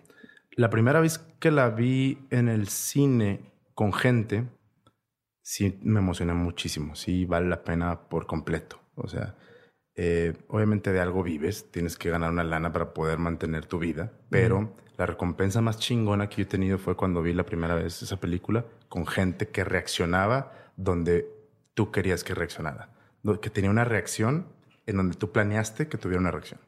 Eso se siente muy bien. Y también que tuviera una reacción diferente a la que tú planeaste. Es decir, ah, descubres que la película a lo mejor va por sí misma a otra parte que, y tú tenías un plan y que la película agarra el, suyo y que no necesariamente es lo que tú planeaste, también es muy padre. Fue en Guadalajara, fue en el Festival de Guadalajara eso. Ok, y te iba a decir, viéndolo hacia atrás ahora, eh, hablando específicamente del tema de la dirección de la película y que la hicieron y todo ese rollo y, el resultado que quedó, ¿crees que si hubieras podido sacar Centella como tu primer película? O sea, esta película que hablamos del presupuesto carísimo que te decías que nunca has hecho una primera película o dices qué bueno que no la hemos hecho en ese entonces. ¿Cuál es tu, posición? No tengo ningún arrepentimiento, pero si tú me preguntas, ¿pudiste haberlo sacado? Sí, claro, claro. O sea, sí. Eh, no, no le voy a jugar al, al héroe de decir, no, mira, qué bueno que me pasó así porque aprendí muchísimo. Sí, qué chido, pero tampoco me voy a hacer pendejo. Sí, sí le pudimos haber sacado si le hubiéramos metido más ganas, a lo mejor más, este, más ímpetu, buscado a las personas adecuadas, no, no, o sea, no escuchar a las personas que nos hicieron no hacer esa película. Sí, yo pienso que sí. y en cuanto a capacidad de dirección, a lo mejor hubiera quedado corto, sí. Ah, ok, eso sí, que es que quedado corto. A lo mejor sí, no, o sea, partimos de hipótesis, entonces no, no tengo idea. Eh, pero yo pienso que, que con, con, escuchar a las personas adecuadas o conjuntarme con personas que sí me hubieran llevado a, hacer esa película eh, o, nos hubieran llevado a mí, a mi socio, porque la verdad fue una decisión de nosotros. Fue decir, bueno, tenemos que movernos, tenemos que hacer algo. Y, y te digo, no me arrepiento, no me arrepiento para nada porque pues, ha, sido, ha sido muy chido. Pero con un poquito más de empuje sí la sacábamos, yo creo. Y ya palomeaste, ahora sí tú, ya tengo una película que no me estén chingando con que exacto. no has hecho nada. O sea, el, premio para mí de no hacer esa película en ese momento y no estar también de terco, porque el cine es de los tercos, pero tampoco estar de eh, como terquedad por terquedad, pues es tener una película, justo, y tener la oportunidad de hacer otra en este momento. Ok, que ahorita ya está. O sea, ¿qué pasó después de Verónica? ¿Qué pasó después de Verónica? O sea, ya tiene una película, los empiezan a tomar más en serio. ¿Qué, qué proyectos Más o menos. más o menos. Eh, mi socio sigue escribiendo para televisión. Está enfocadísimo en eso ahorita. Y aparte tenemos, estamos trabajando un guion en conjunto él y yo, que ese guion me fascinó. Te, platico un poquito de él. Eh, y yo empecé finísima, empecé cerveza finísima antes de hacer Verónica. Ok. O sea, cuando yo, cuando estábamos trabajando en el guion, de que en ese momento era el santo, eh, estábamos cenando mi mamá, mi hermano, Efraín. O sea, regresamos al 2010. Haz de cuenta. Ok, regresamos al 2010. 2000, sí, 2010, 2011 a lo mejor. Ok. O sea, antes de empezar todo el desmadre con la otra comedia romántica y antes de empezar con el con lo que ahora fue Verónica, empiezas a, fabular o a hacer esta cosa que es finísima. Sí, exacto. o sea, en conjunto. Eh, estábamos cenando y mi mamá me dice, oye, Alex, y aparte de hacer cine, ¿qué otro negocio te gustaría tener? Y yo dije, una cerveza. Porque, digo, aparte que me encantaba, me sigue encantando el pedo, eh, dije, aquí hay algo. Me, gustaba mucho descubrir otras cervezas. Me gustaba mucho la historia de la cerveza. Me gusta mucho hasta la fecha. Hasta la fecha. Y le dije a mi mamá, una cerveza. Me, me, encantaría tener una cerveza. Pero como en unos 10 años. Y mi hermano me dice, ¿pero para qué en 10 años? ¿Por qué no la empezamos de una vez? Pues empieza de una vez. Y estaba mi socio en, ese entonces ahí en la cena. Y volteó a verlo y me dice, pues sí, pues va, pues va. Pues mañana vemos qué se necesita hacer para tener una cervecería. Ok. Pues va. Entonces empezamos a investigar cómo se hace la cerveza, quién hace la cerveza, cuál es el proceso, eh, dónde se compra una botella, cómo se diseña una marca. Bueno, eso lo tenemos un poquito claro, pero cómo se diseña una marca de cerveza cómo tienes que ir a registrar limpi marcas, eh, cómo haces proyectos, prospecciones económicas, todo esto, ¿no? Ok. Y ahí empezamos así a darle. descubrimos un maestro cervecero, eh, nos hizo una receta. Bueno, la receta duró un año, un año, un mes en, o sea, en sacar la receta que nosotros queríamos. Ok, en estar formulando y definiendo. Prueba y error, prueba y error. O sea, nos salía, sí salió muy padre, pero no es la que queremos. ¿no? Y así y buscando nombres y buscando alternativas de, branding, todo el proceso. Hacer empresa, ¿qué se necesita para hacer una empresa? Pues quién sabe. Para vender alcohol y pues, son más, más complicado. Todo un proceso. O sea, pusimos una empresa, pero pues ir a abrir una empresa con un notario público es una cosa. Hacer una empresa es otra. Okay. tener, estar consciente de la administración de una empresa, de que cuando contratas a alguien, una familia depende de ti. O sea, toda esa parte del emprendimiento es un proceso muy, muy padre que se lo recomiendo a todo el mundo, pero que estén preparados emocionalmente para hacerlo. ¿Y cómo le hacías para darte chingazos con las dos cosas al mismo tiempo? O sea, ¿cómo ibas? Porque pues ninguno de los dos son un trabajo fácil, ninguno de los dos, pues no ves una victoria rápida. O sea, en el tema del, cine, pues pasaron siete años para que te dieran un sí, este, o, para que tuvieras la película hecha más bien, y en el otro fin de semana, no sé cuánto tiempo tardaste en, en decir, ok, ya se armó ¿Cómo manejas eso? ¿Cómo le vas haciendo para estar entre dos cosas que ninguna ha terminado de cuajar en ese momento? Sí. Eh, en ese momento estábamos en San Jerónimo 810, que es una calle que está aquí, de hecho cerca. Y Efraín, mi socio en Finísima, decía, nos decía Carlos y a mí, van a ver cabrones, desde esta dirección vamos a transformar la industria de la cerveza y del cine desde, desde San Jerónimo 810. Y no habíamos hecho ni la cerveza ni la película.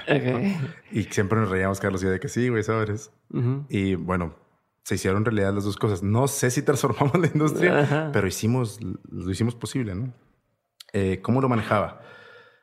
La verdad es que eh, si alguien siempre me dicen, oye, dame un consejo de cómo hiciste finísima, de cómo has hecho para también hacer cine y todo.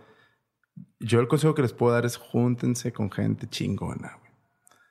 Eh, hay personas que nos dan ciertas cosas y que les damos también ciertas cosas, ¿no?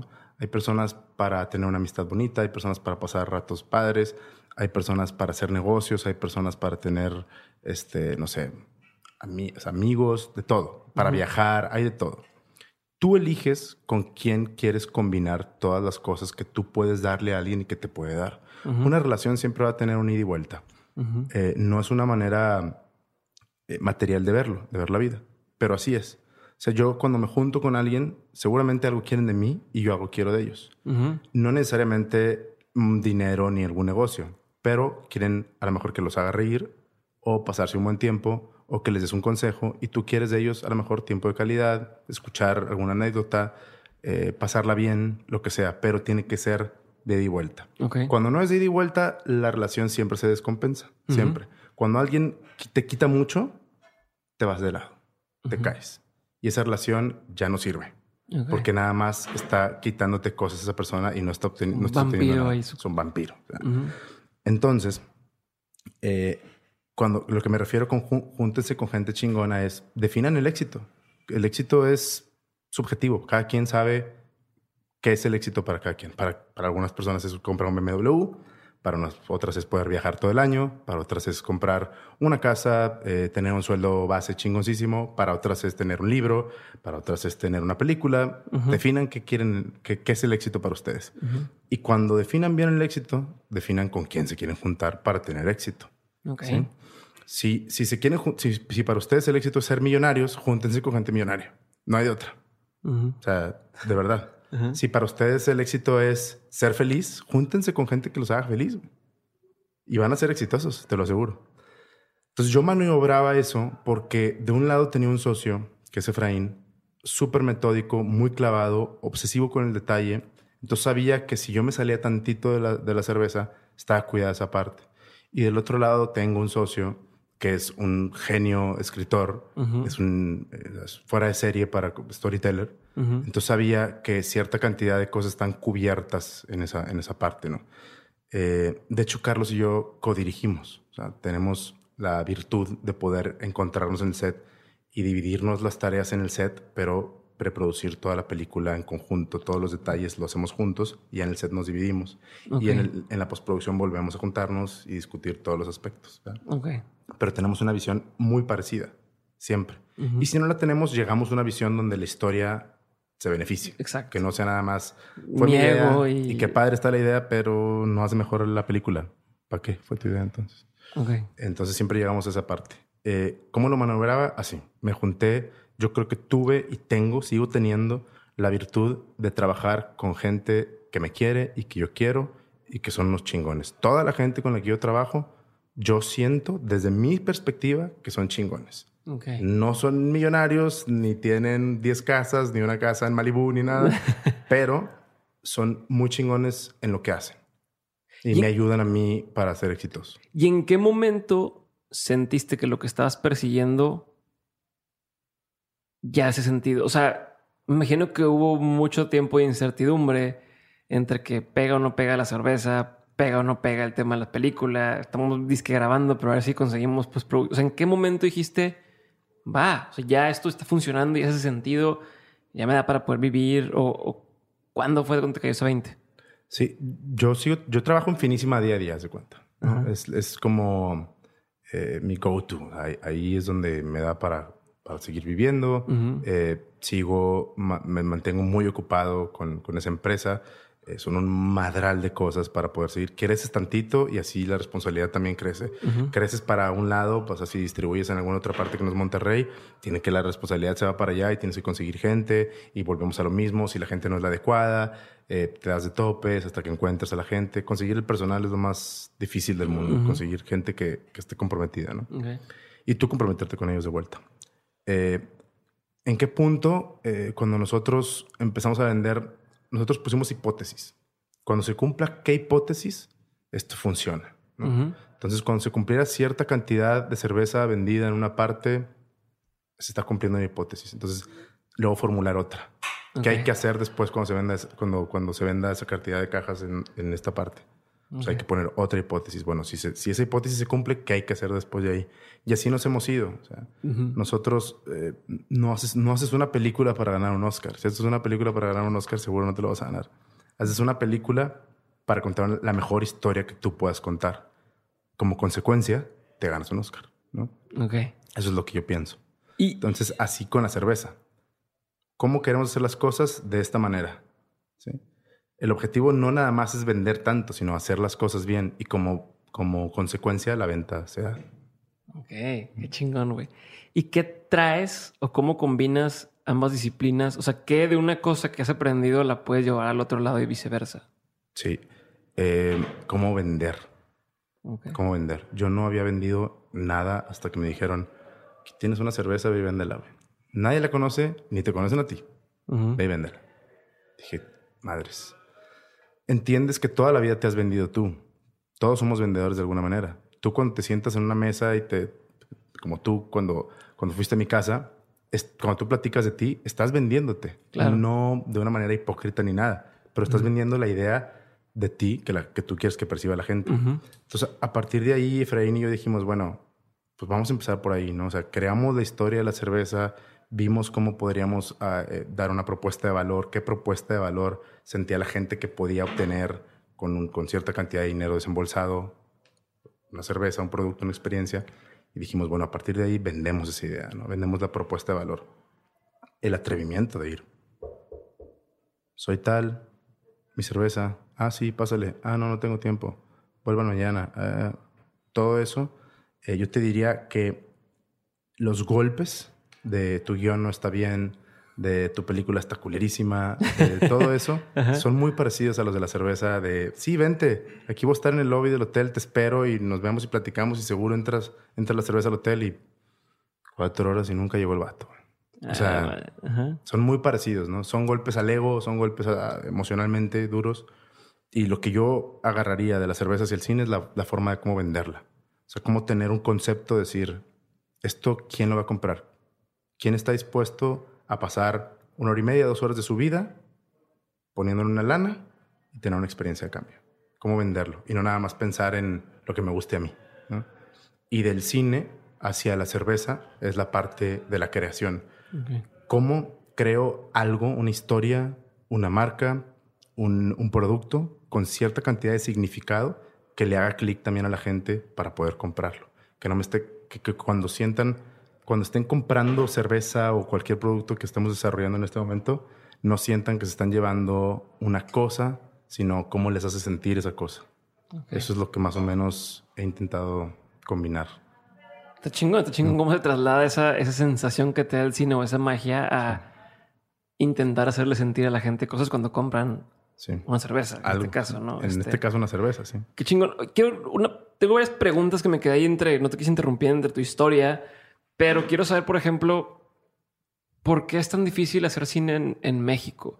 Te lo pregunto porque, pues, uno que a lo mejor ves Netflix o ves Amazon Prime y ves que cada semana, cada mes, cada hay películas nuevas y películas nuevas y series nuevas, gringas especialmente, y no veo la misma velocidad de producción para cosas en México. ¿Qué está, qué, ¿Cuál es la diferencia? ¿Qué tendría que pasar? ¿Cómo le haces para que eso cambie aquí? Mm, tengo una respuesta muy larga, pero la voy a cortar. este, yo siento que lo que tienen que cambiar dos cosas. Tiene que cambiar la forma en, en, que consumimos, que ya está cambiando contenido, y tiene que cambiar también el consumo de la gente, qué cosas consume la gente. Okay. Pero es un poco el huevo y la gallina, porque decimos, bueno, si nada más hay cosas de cierta eh, calidad, si hay contenido de cierta calidad nada más, pues eso es lo que ve la gente. ¿No? Y hay otra parte que te dice, no, no, no, si tú le das contenido de calidad a la gente, lo va a ver y se va a hacer grande y van a hacer un, un este, a, thing about it. O sea, va, va, a pasar algo con ese contenido. Entonces yo siento que tienen que cambiar dos cosas, que es la calidad del contenido que generamos como industria y eh, la calidad de contenido que la gente consume. O sea, si, si la hipótesis de la gente ve telenovelas porque es lo que les gusta, o la hipótesis de no, la gente ve telenovelas porque es lo que hay. Es lo que hay nada más. Eso es lo que hay que comprobar. O sea, si es, si es porque es lo que hay, tengo mucha esperanza en que se pueda, pueda cambiar las cosas. Si es lo que les gusta, pues no hay tanto que hacer. O sea, no hay por dónde moverte mucho, sino más bien crear un contenido que tú crees que es de calidad y que la gente lo adopte, ¿no? Porque es tan difícil. Yo siento que es igual de difícil en todas partes, la verdad. Eh, no, yo no soy de las personas que les gusta quejarse de por qué no ha pasado algo. Si no ha pasado algo en mi vida es porque a lo mejor no, no le he puesto yo el suficiente ímpetu, la verdad, o la suficiente atención o las ganas. Eh, lo que me ha pasado me ha pasado porque yo lo he empujado y me he juntado con gente que me lleve a hacerlo.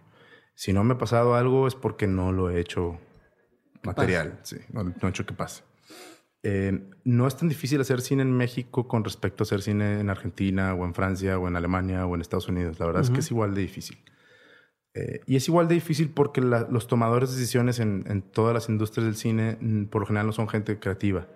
Eh, ser, son empresarios, son, es negocio. Sí, lo ven como un negocio. Retorno inversión, ¿qué me vas a dar? Y ya, se acaba ahí. Entonces, tienes que tener como muy claro el plan de venta de tu, de tu contenido, de tu película, de tu serie, de lo que sea.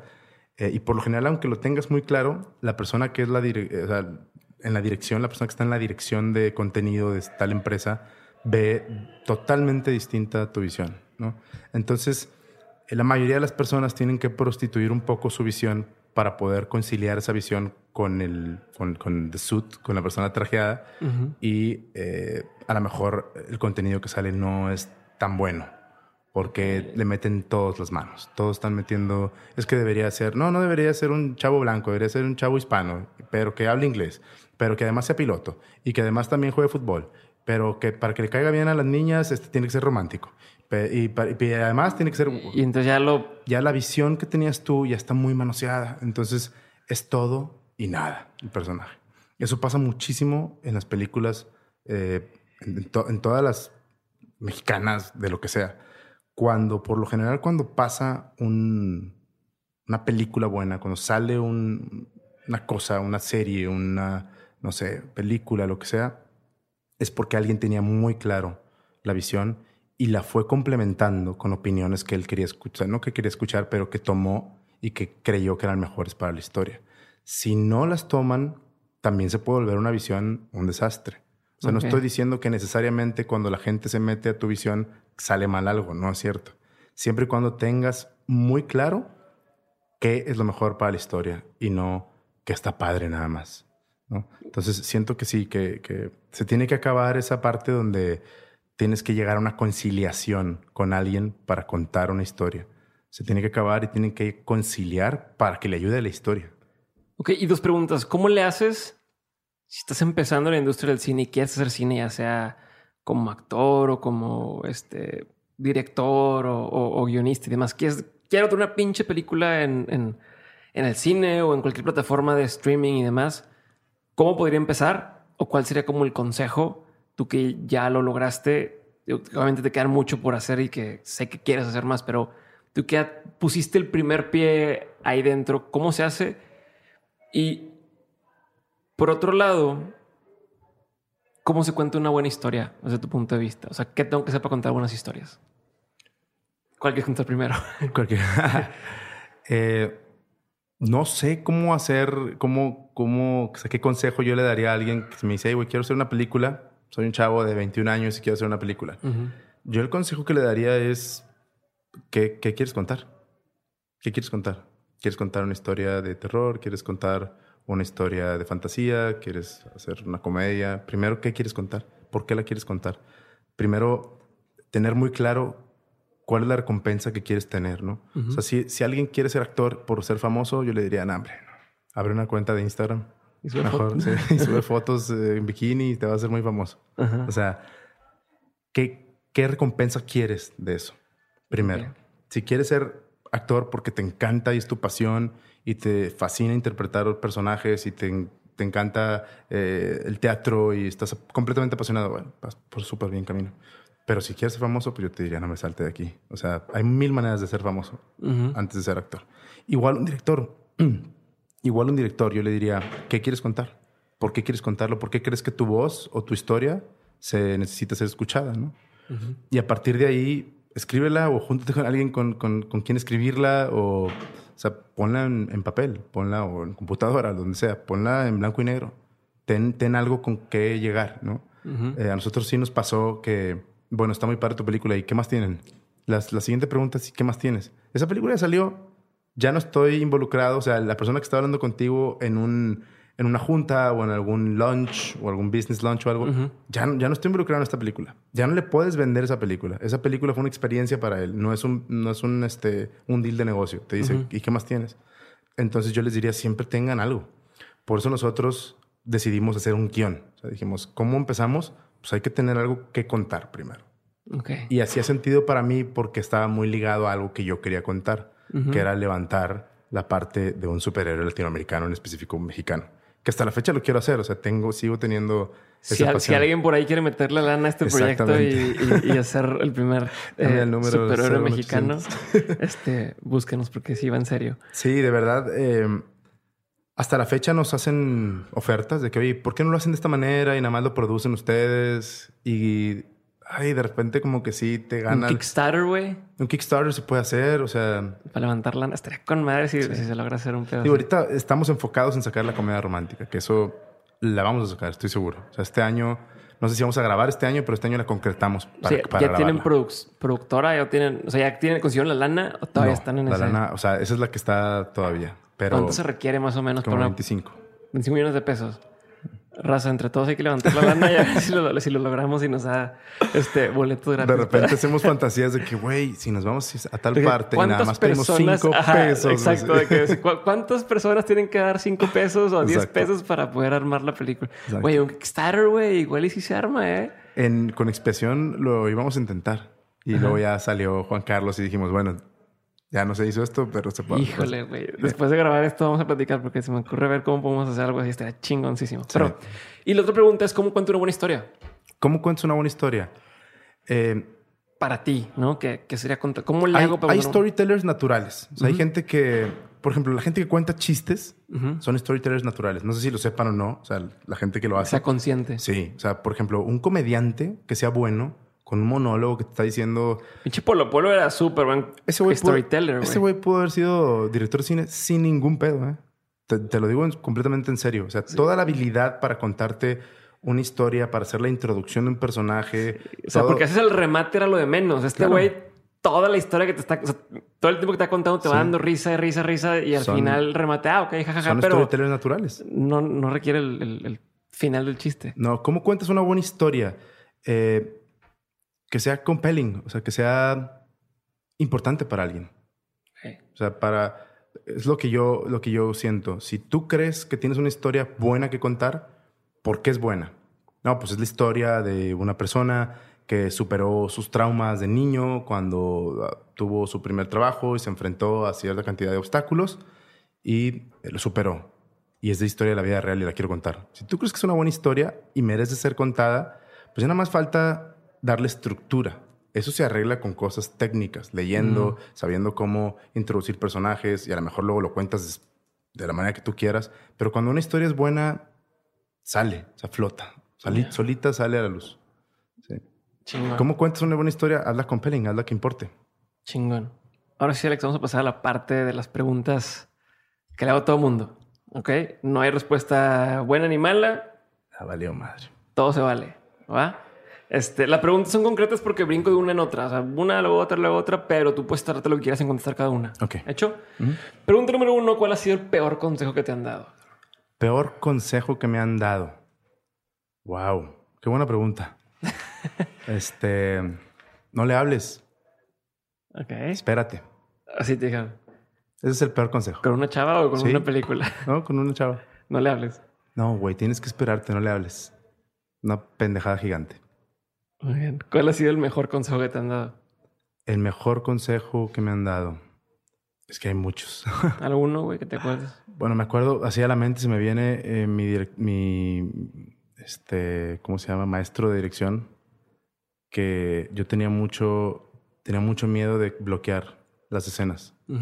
Y me decía, sigue tu instinto. O sea, y yo nunca lo entendía. Nunca lo entendí hasta que tuve que bloquear mi primera escena y eh, sin, sin meterme en ninguna tecnicidad, yo decía, ah, pues, esta, si está hablando de esto, se tendría que mover para acá, se que mover para ah, a eso significa sigue tu instinto. O sea, que no necesariamente tengas que tener como técnico qué hacer, por qué hacen eso, sino sigue el instinto. Si te está diciendo el instinto, ella se mueve para allá, se mueve para acá, sigue tu instinto, sí. Chingón. ¿Qué es una opinión que tienes que poca gente comparte contigo? O una opinión no muy popular que tengas. Una opinión no muy popular. Eh... es una pendejada. no, no la voy a decir. Sí, güey, sí, sí, sí. Puedes, decirme dos, güey, si quieres. Te, pusiste, te digo dos. la, pusiste rojo. La primera es el pinche queso ese que pone la gente de enlazador con el plástico no va con plástico, güey. Ah. Es una opinión poco popular en los regiomontanos. No va con plástico. No mamen, les va a dar cáncer. Este, una opinión poco popular. Qué loco, me, estás haciendo pensar. Una, opinión que, que, que, tú tienes que no todo el mundo comparte contigo. Sobre, puede ser sobre la vida, sobre el trabajo, sobre. No sé, ahorita te digo. Piénsalo, piénsalo. No hay prisa, no hay prisa. ¿Qué es algo que la gente no sabe de ti que si supiera le sorprendería? Que me encantan las pinches velas aromáticas. De plano. sí, mucho, muy cabrón. Que me gustan las cumbias, que me gusta la salsa. El otro día eh, estaba haciendo ejercicio, hago ejercicio todas las mañanas y quería, puse en shuffle y empecé a hacer ejercicio con Juan Luis Guerra. Ah, con madre. Y, y, y, lo estaba disfrutando. y dije, madre santa, soy mi mamá, güey. Este, yo creo que sí. Que, eh, muchas personas no saben que me gusta muchísimo la salsa, la bachata y todo eso. Chingón, que te da mucha curiosidad hoy en día. Algo que me da mucha curiosidad. Algo que piensas muy seguido. Últimamente me estaba acordando mucho de mi abuelo. Mi abuelo eh, es un inmigrante cubano. Y los mensajes te los daba con frases, casi siempre. Te decía como... que sobre, tu, el que sobrevivió al Titanic. Exacto. te decía, este, yo soy sobreviviente del Titanic. Ah, abuelo, ni, ni, siquiera estabas vivo tú con el Titanic. Pues, pues, no te subiste. Pues por eso sobreviví.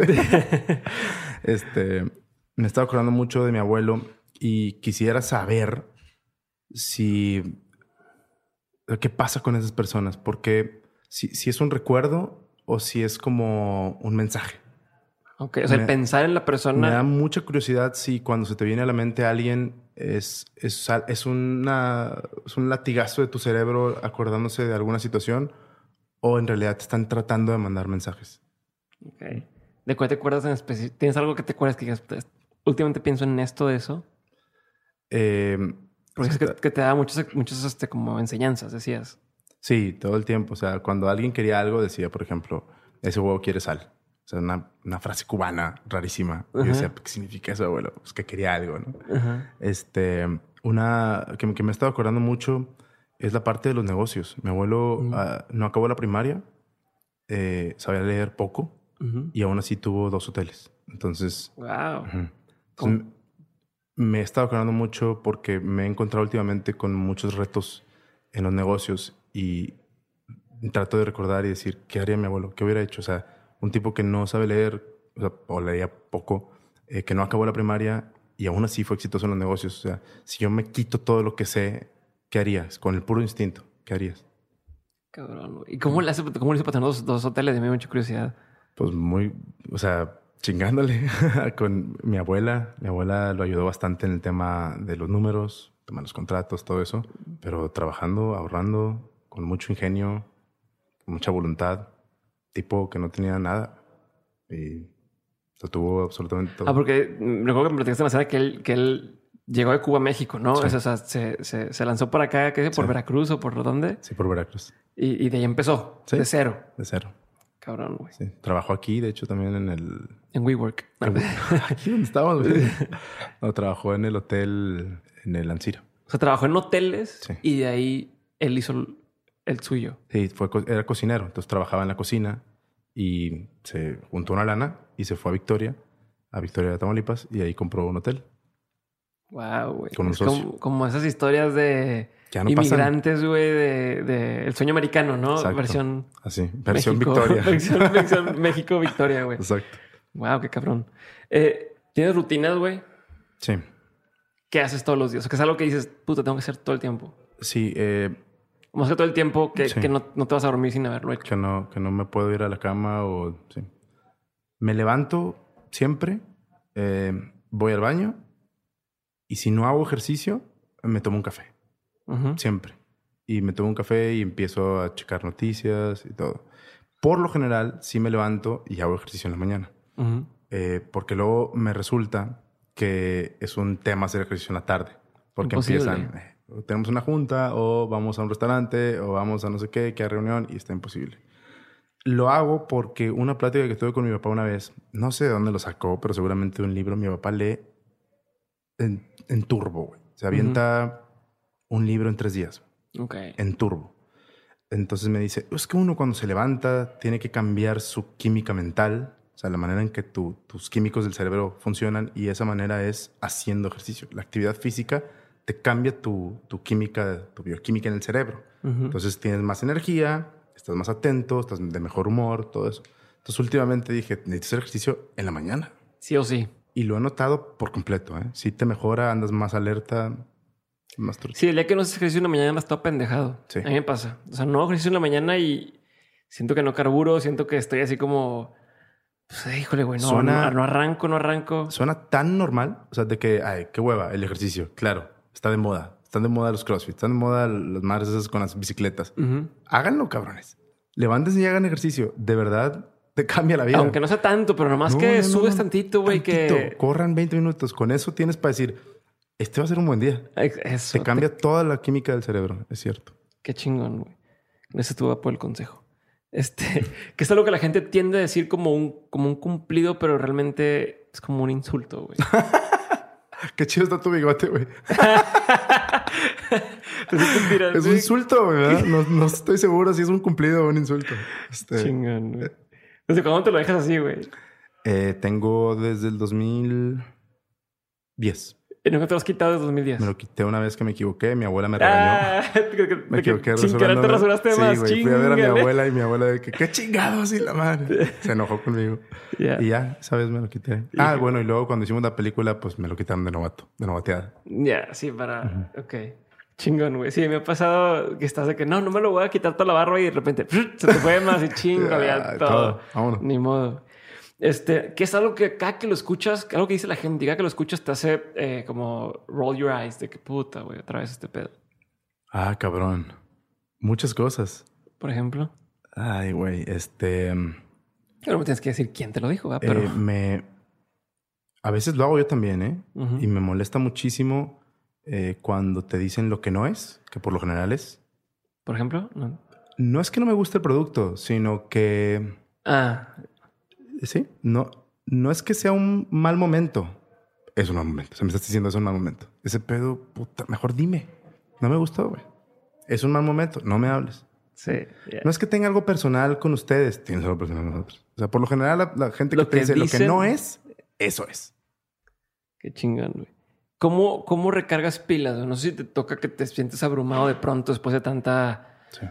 Pues, estar entre dos cosas y mucho tema emocional, me imagino, porque pues, cuando tienes un algo que depende de ti, hay muchas emociones de por medio. ¿Cómo lo haces para recargar pilas? Sí, sí, sí, sí, sí pasa.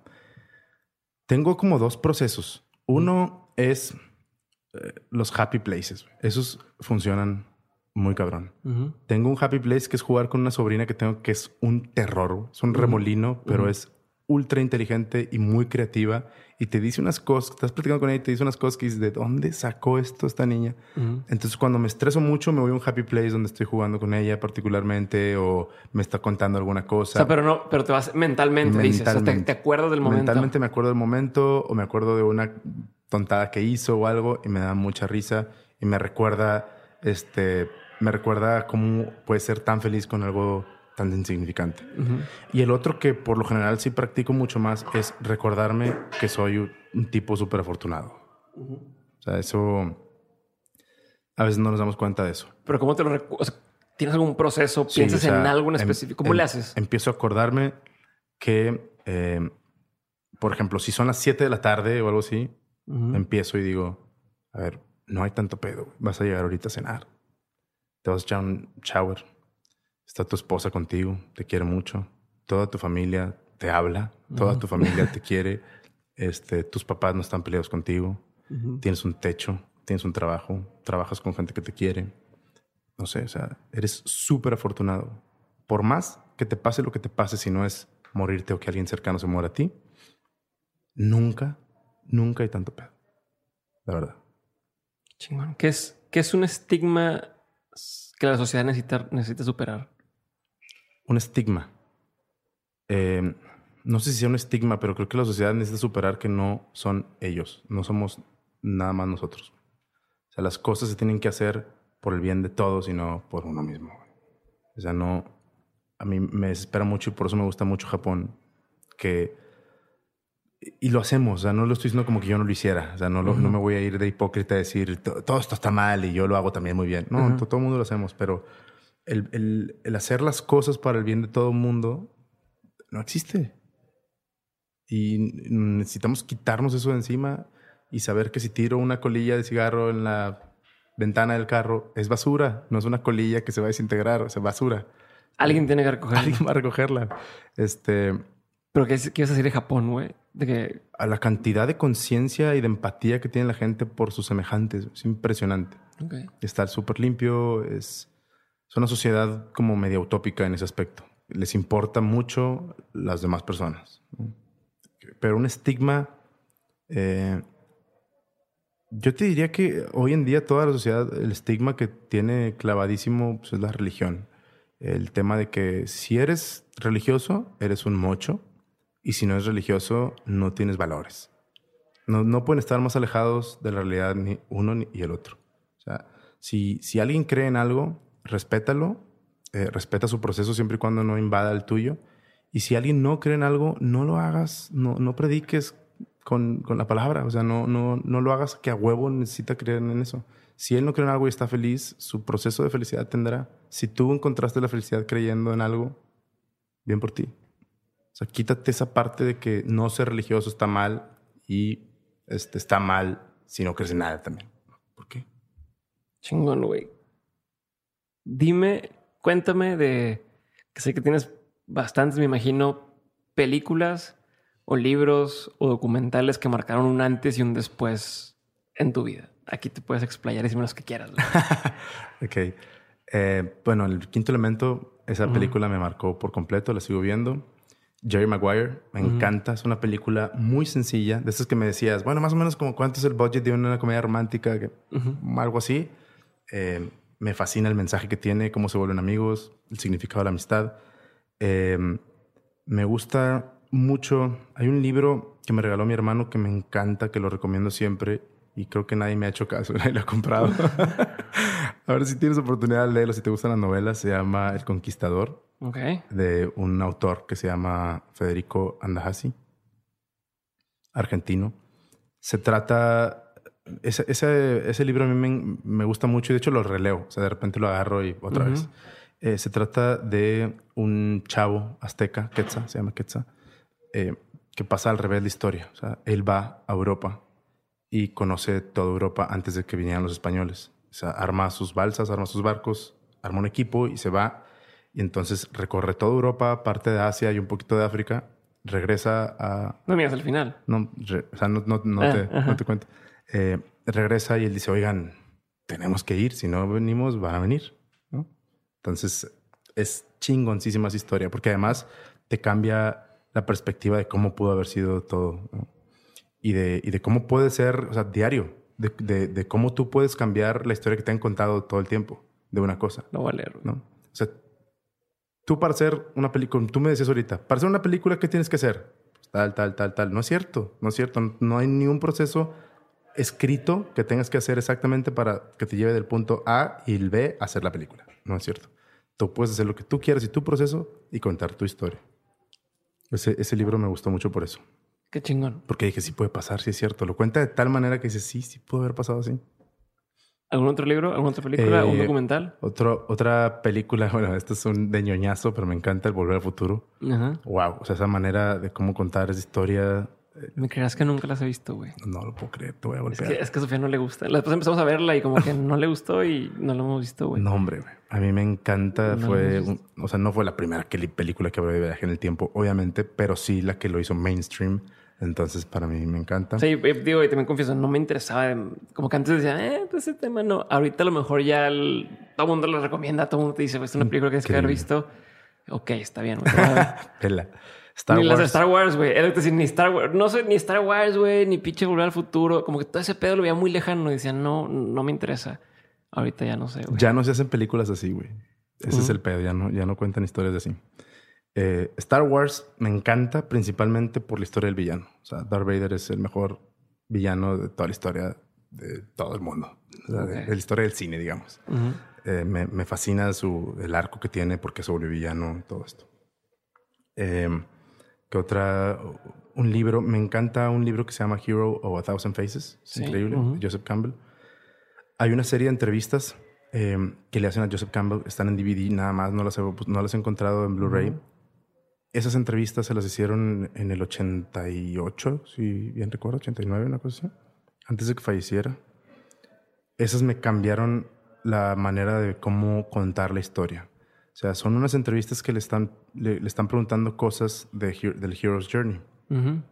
y lo cuenta tan bien y da, no te explica nada con, con este, ¿cómo te diré? No, no te va llevando con una explicación de algo eh, técnico y nada.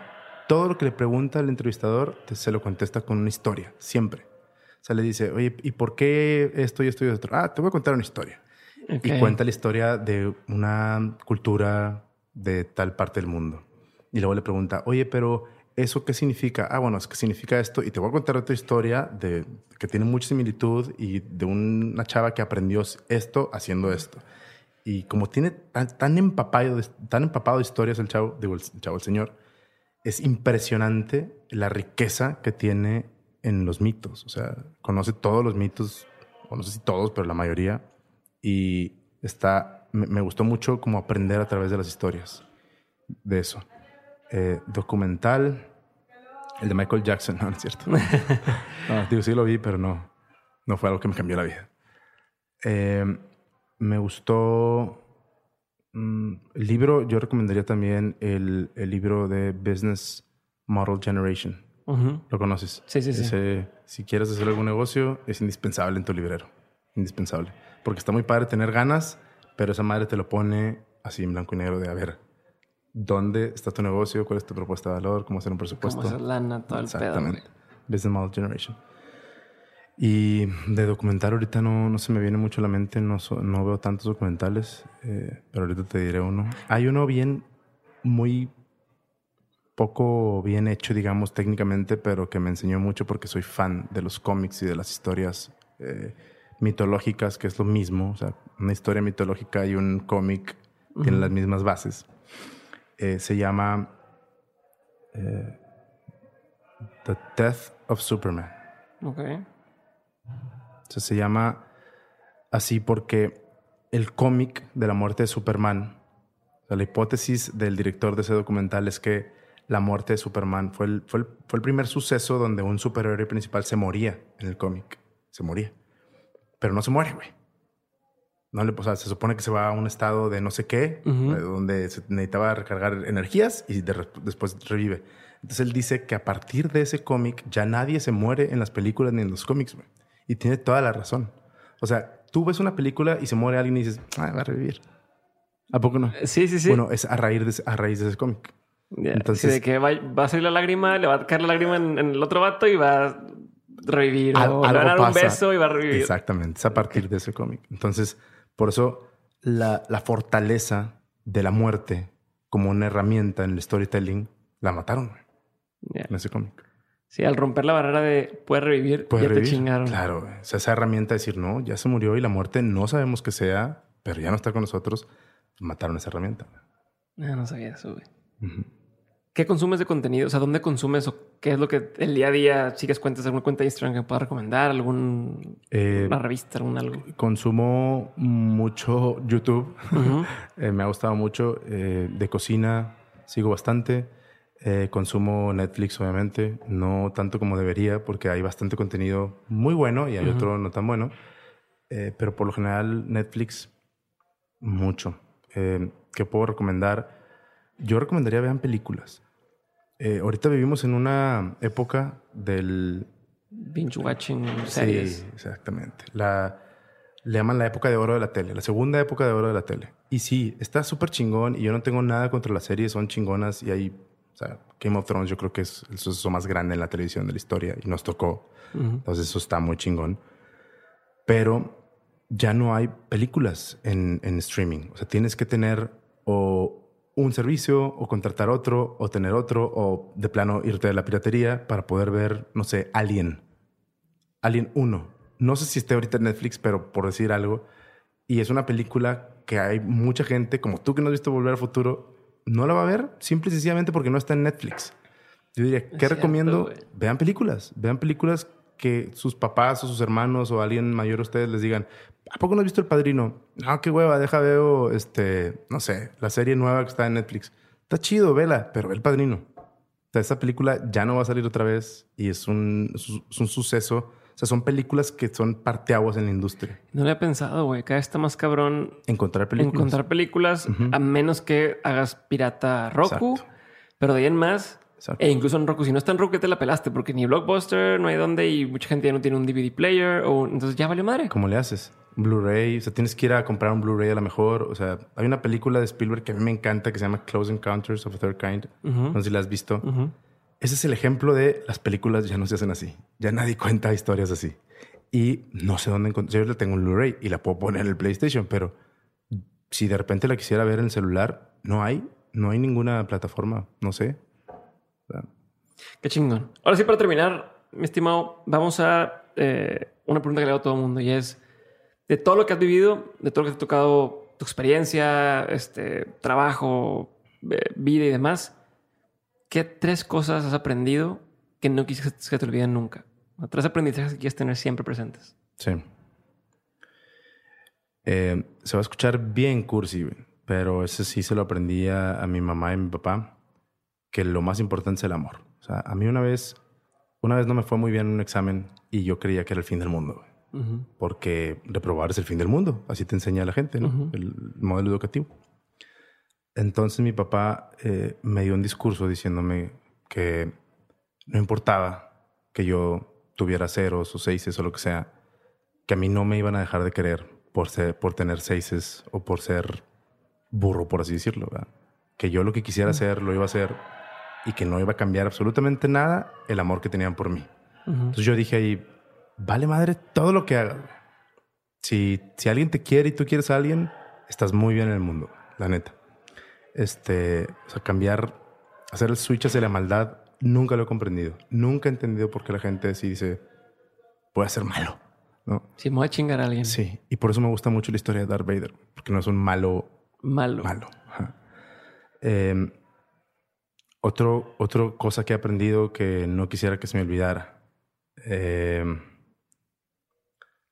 ahorita vivimos en una época de mucha información. Hay información en la mano, tienes mucha información, tu celular. Puedes encontrar prácticamente lo que sea con el celular. Una cosa que he aprendido y que No, no es como que no lo, no me pasó, sí me pasó. Eh, es a no creer todo lo que tu celular te diga. Eh, quisiera, porque sabes, sabes que veo en generaciones anteriores a nosotros y las que vienen abajo, que todo lo que ven lo creen. Nosotros crecimos sin un celular en la mano. ¿Tú qué edad tienes? 28. 28. Tú creciste sin un celular en la mano. Yo crecí sin un celular en la mano.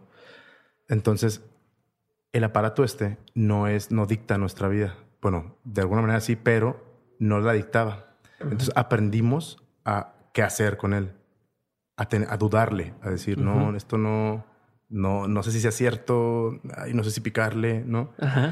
Ahora no, ahora esa es la autoridad. El celular es la autoridad y te dice qué hacer y tú tienes que hacer eso.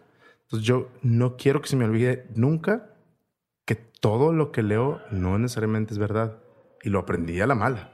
O sea, artículos que compartí que miren y yo les dije que no sé qué. Oye, güey, es puro pedo. Yo, ay, o sea, este, mantenerte tonto de alguna manera, ¿no? Ok. ¿Algún aprendizaje más? mucha gente que, que dice que, me, que trabaja conmigo dice que tengo como una habilidad para leer a las personas muy rápido. Confían mucho en lo que yo les pueda decir con respecto a una persona. Y a veces ni siquiera yo tengo esa confianza conmigo. El saber escuchar esa voz de decir, eh, esta persona me está vibrando bien o me está vibrando mal, eso no sé, si, no sé si es algo que no quisiera que se me olvide, pero sí es algo que siempre le voy a hacer caso, porque me han pasado cosas que digo, no es cierto, o sea, pinche desconfiado, qué mal que piensa así, y pasa. Y al contrario también, digo, esta gente, yo debería trabajar con ellos. Yo, sé que debería trabajar con ellos. Y nunca lo hago. Y ya los vi haciendo otras cosas dije, sabía que tenía que estar cerquita. Sí, este, no sé si es algo que no se me va a olvidar o un aprendizaje, pero sí es algo que nunca voy a dejar de hacer, escuchar esa voz que te dice, no le, no le falles.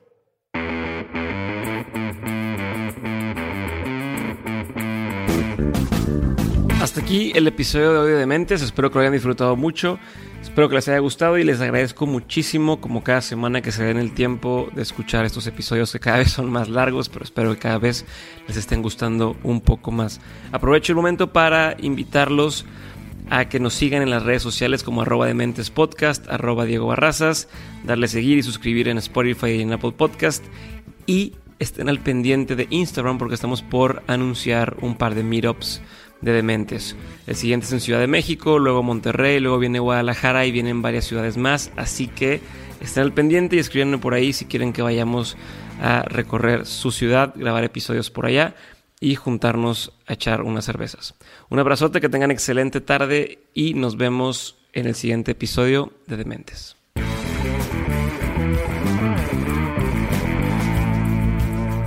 ¿Cómo sentiste? Pues bien, pero te digo que sentí que divagué mucho, güey, no sé. No, cabrón. Pero bueno. No, güey, chingón. No, seguro que no. No, segurísimo. Sí, salen unos 10 minutos, ¿no? sí, seguro Salen unos sólidos 10 minutos. Sí, el resto lo... sí sale. sí. Listo, cabrón. It's time for today's Lucky Land horoscope with Victoria Cash. Life's gotten mundane, so shake up the daily routine and be adventurous with a trip to Lucky Land. You know what they say. Your chance to win starts with a spin. So go to LuckyLandSlots.com to play over 100 social casino-style games for free for your chance to redeem some serious prizes. Get lucky today at LuckyLandSlots.com. Available to players in the U.S., excluding Washington and Michigan. No purchase necessary. VGW Group. Void where prohibited by law. 18 plus. Terms and conditions apply.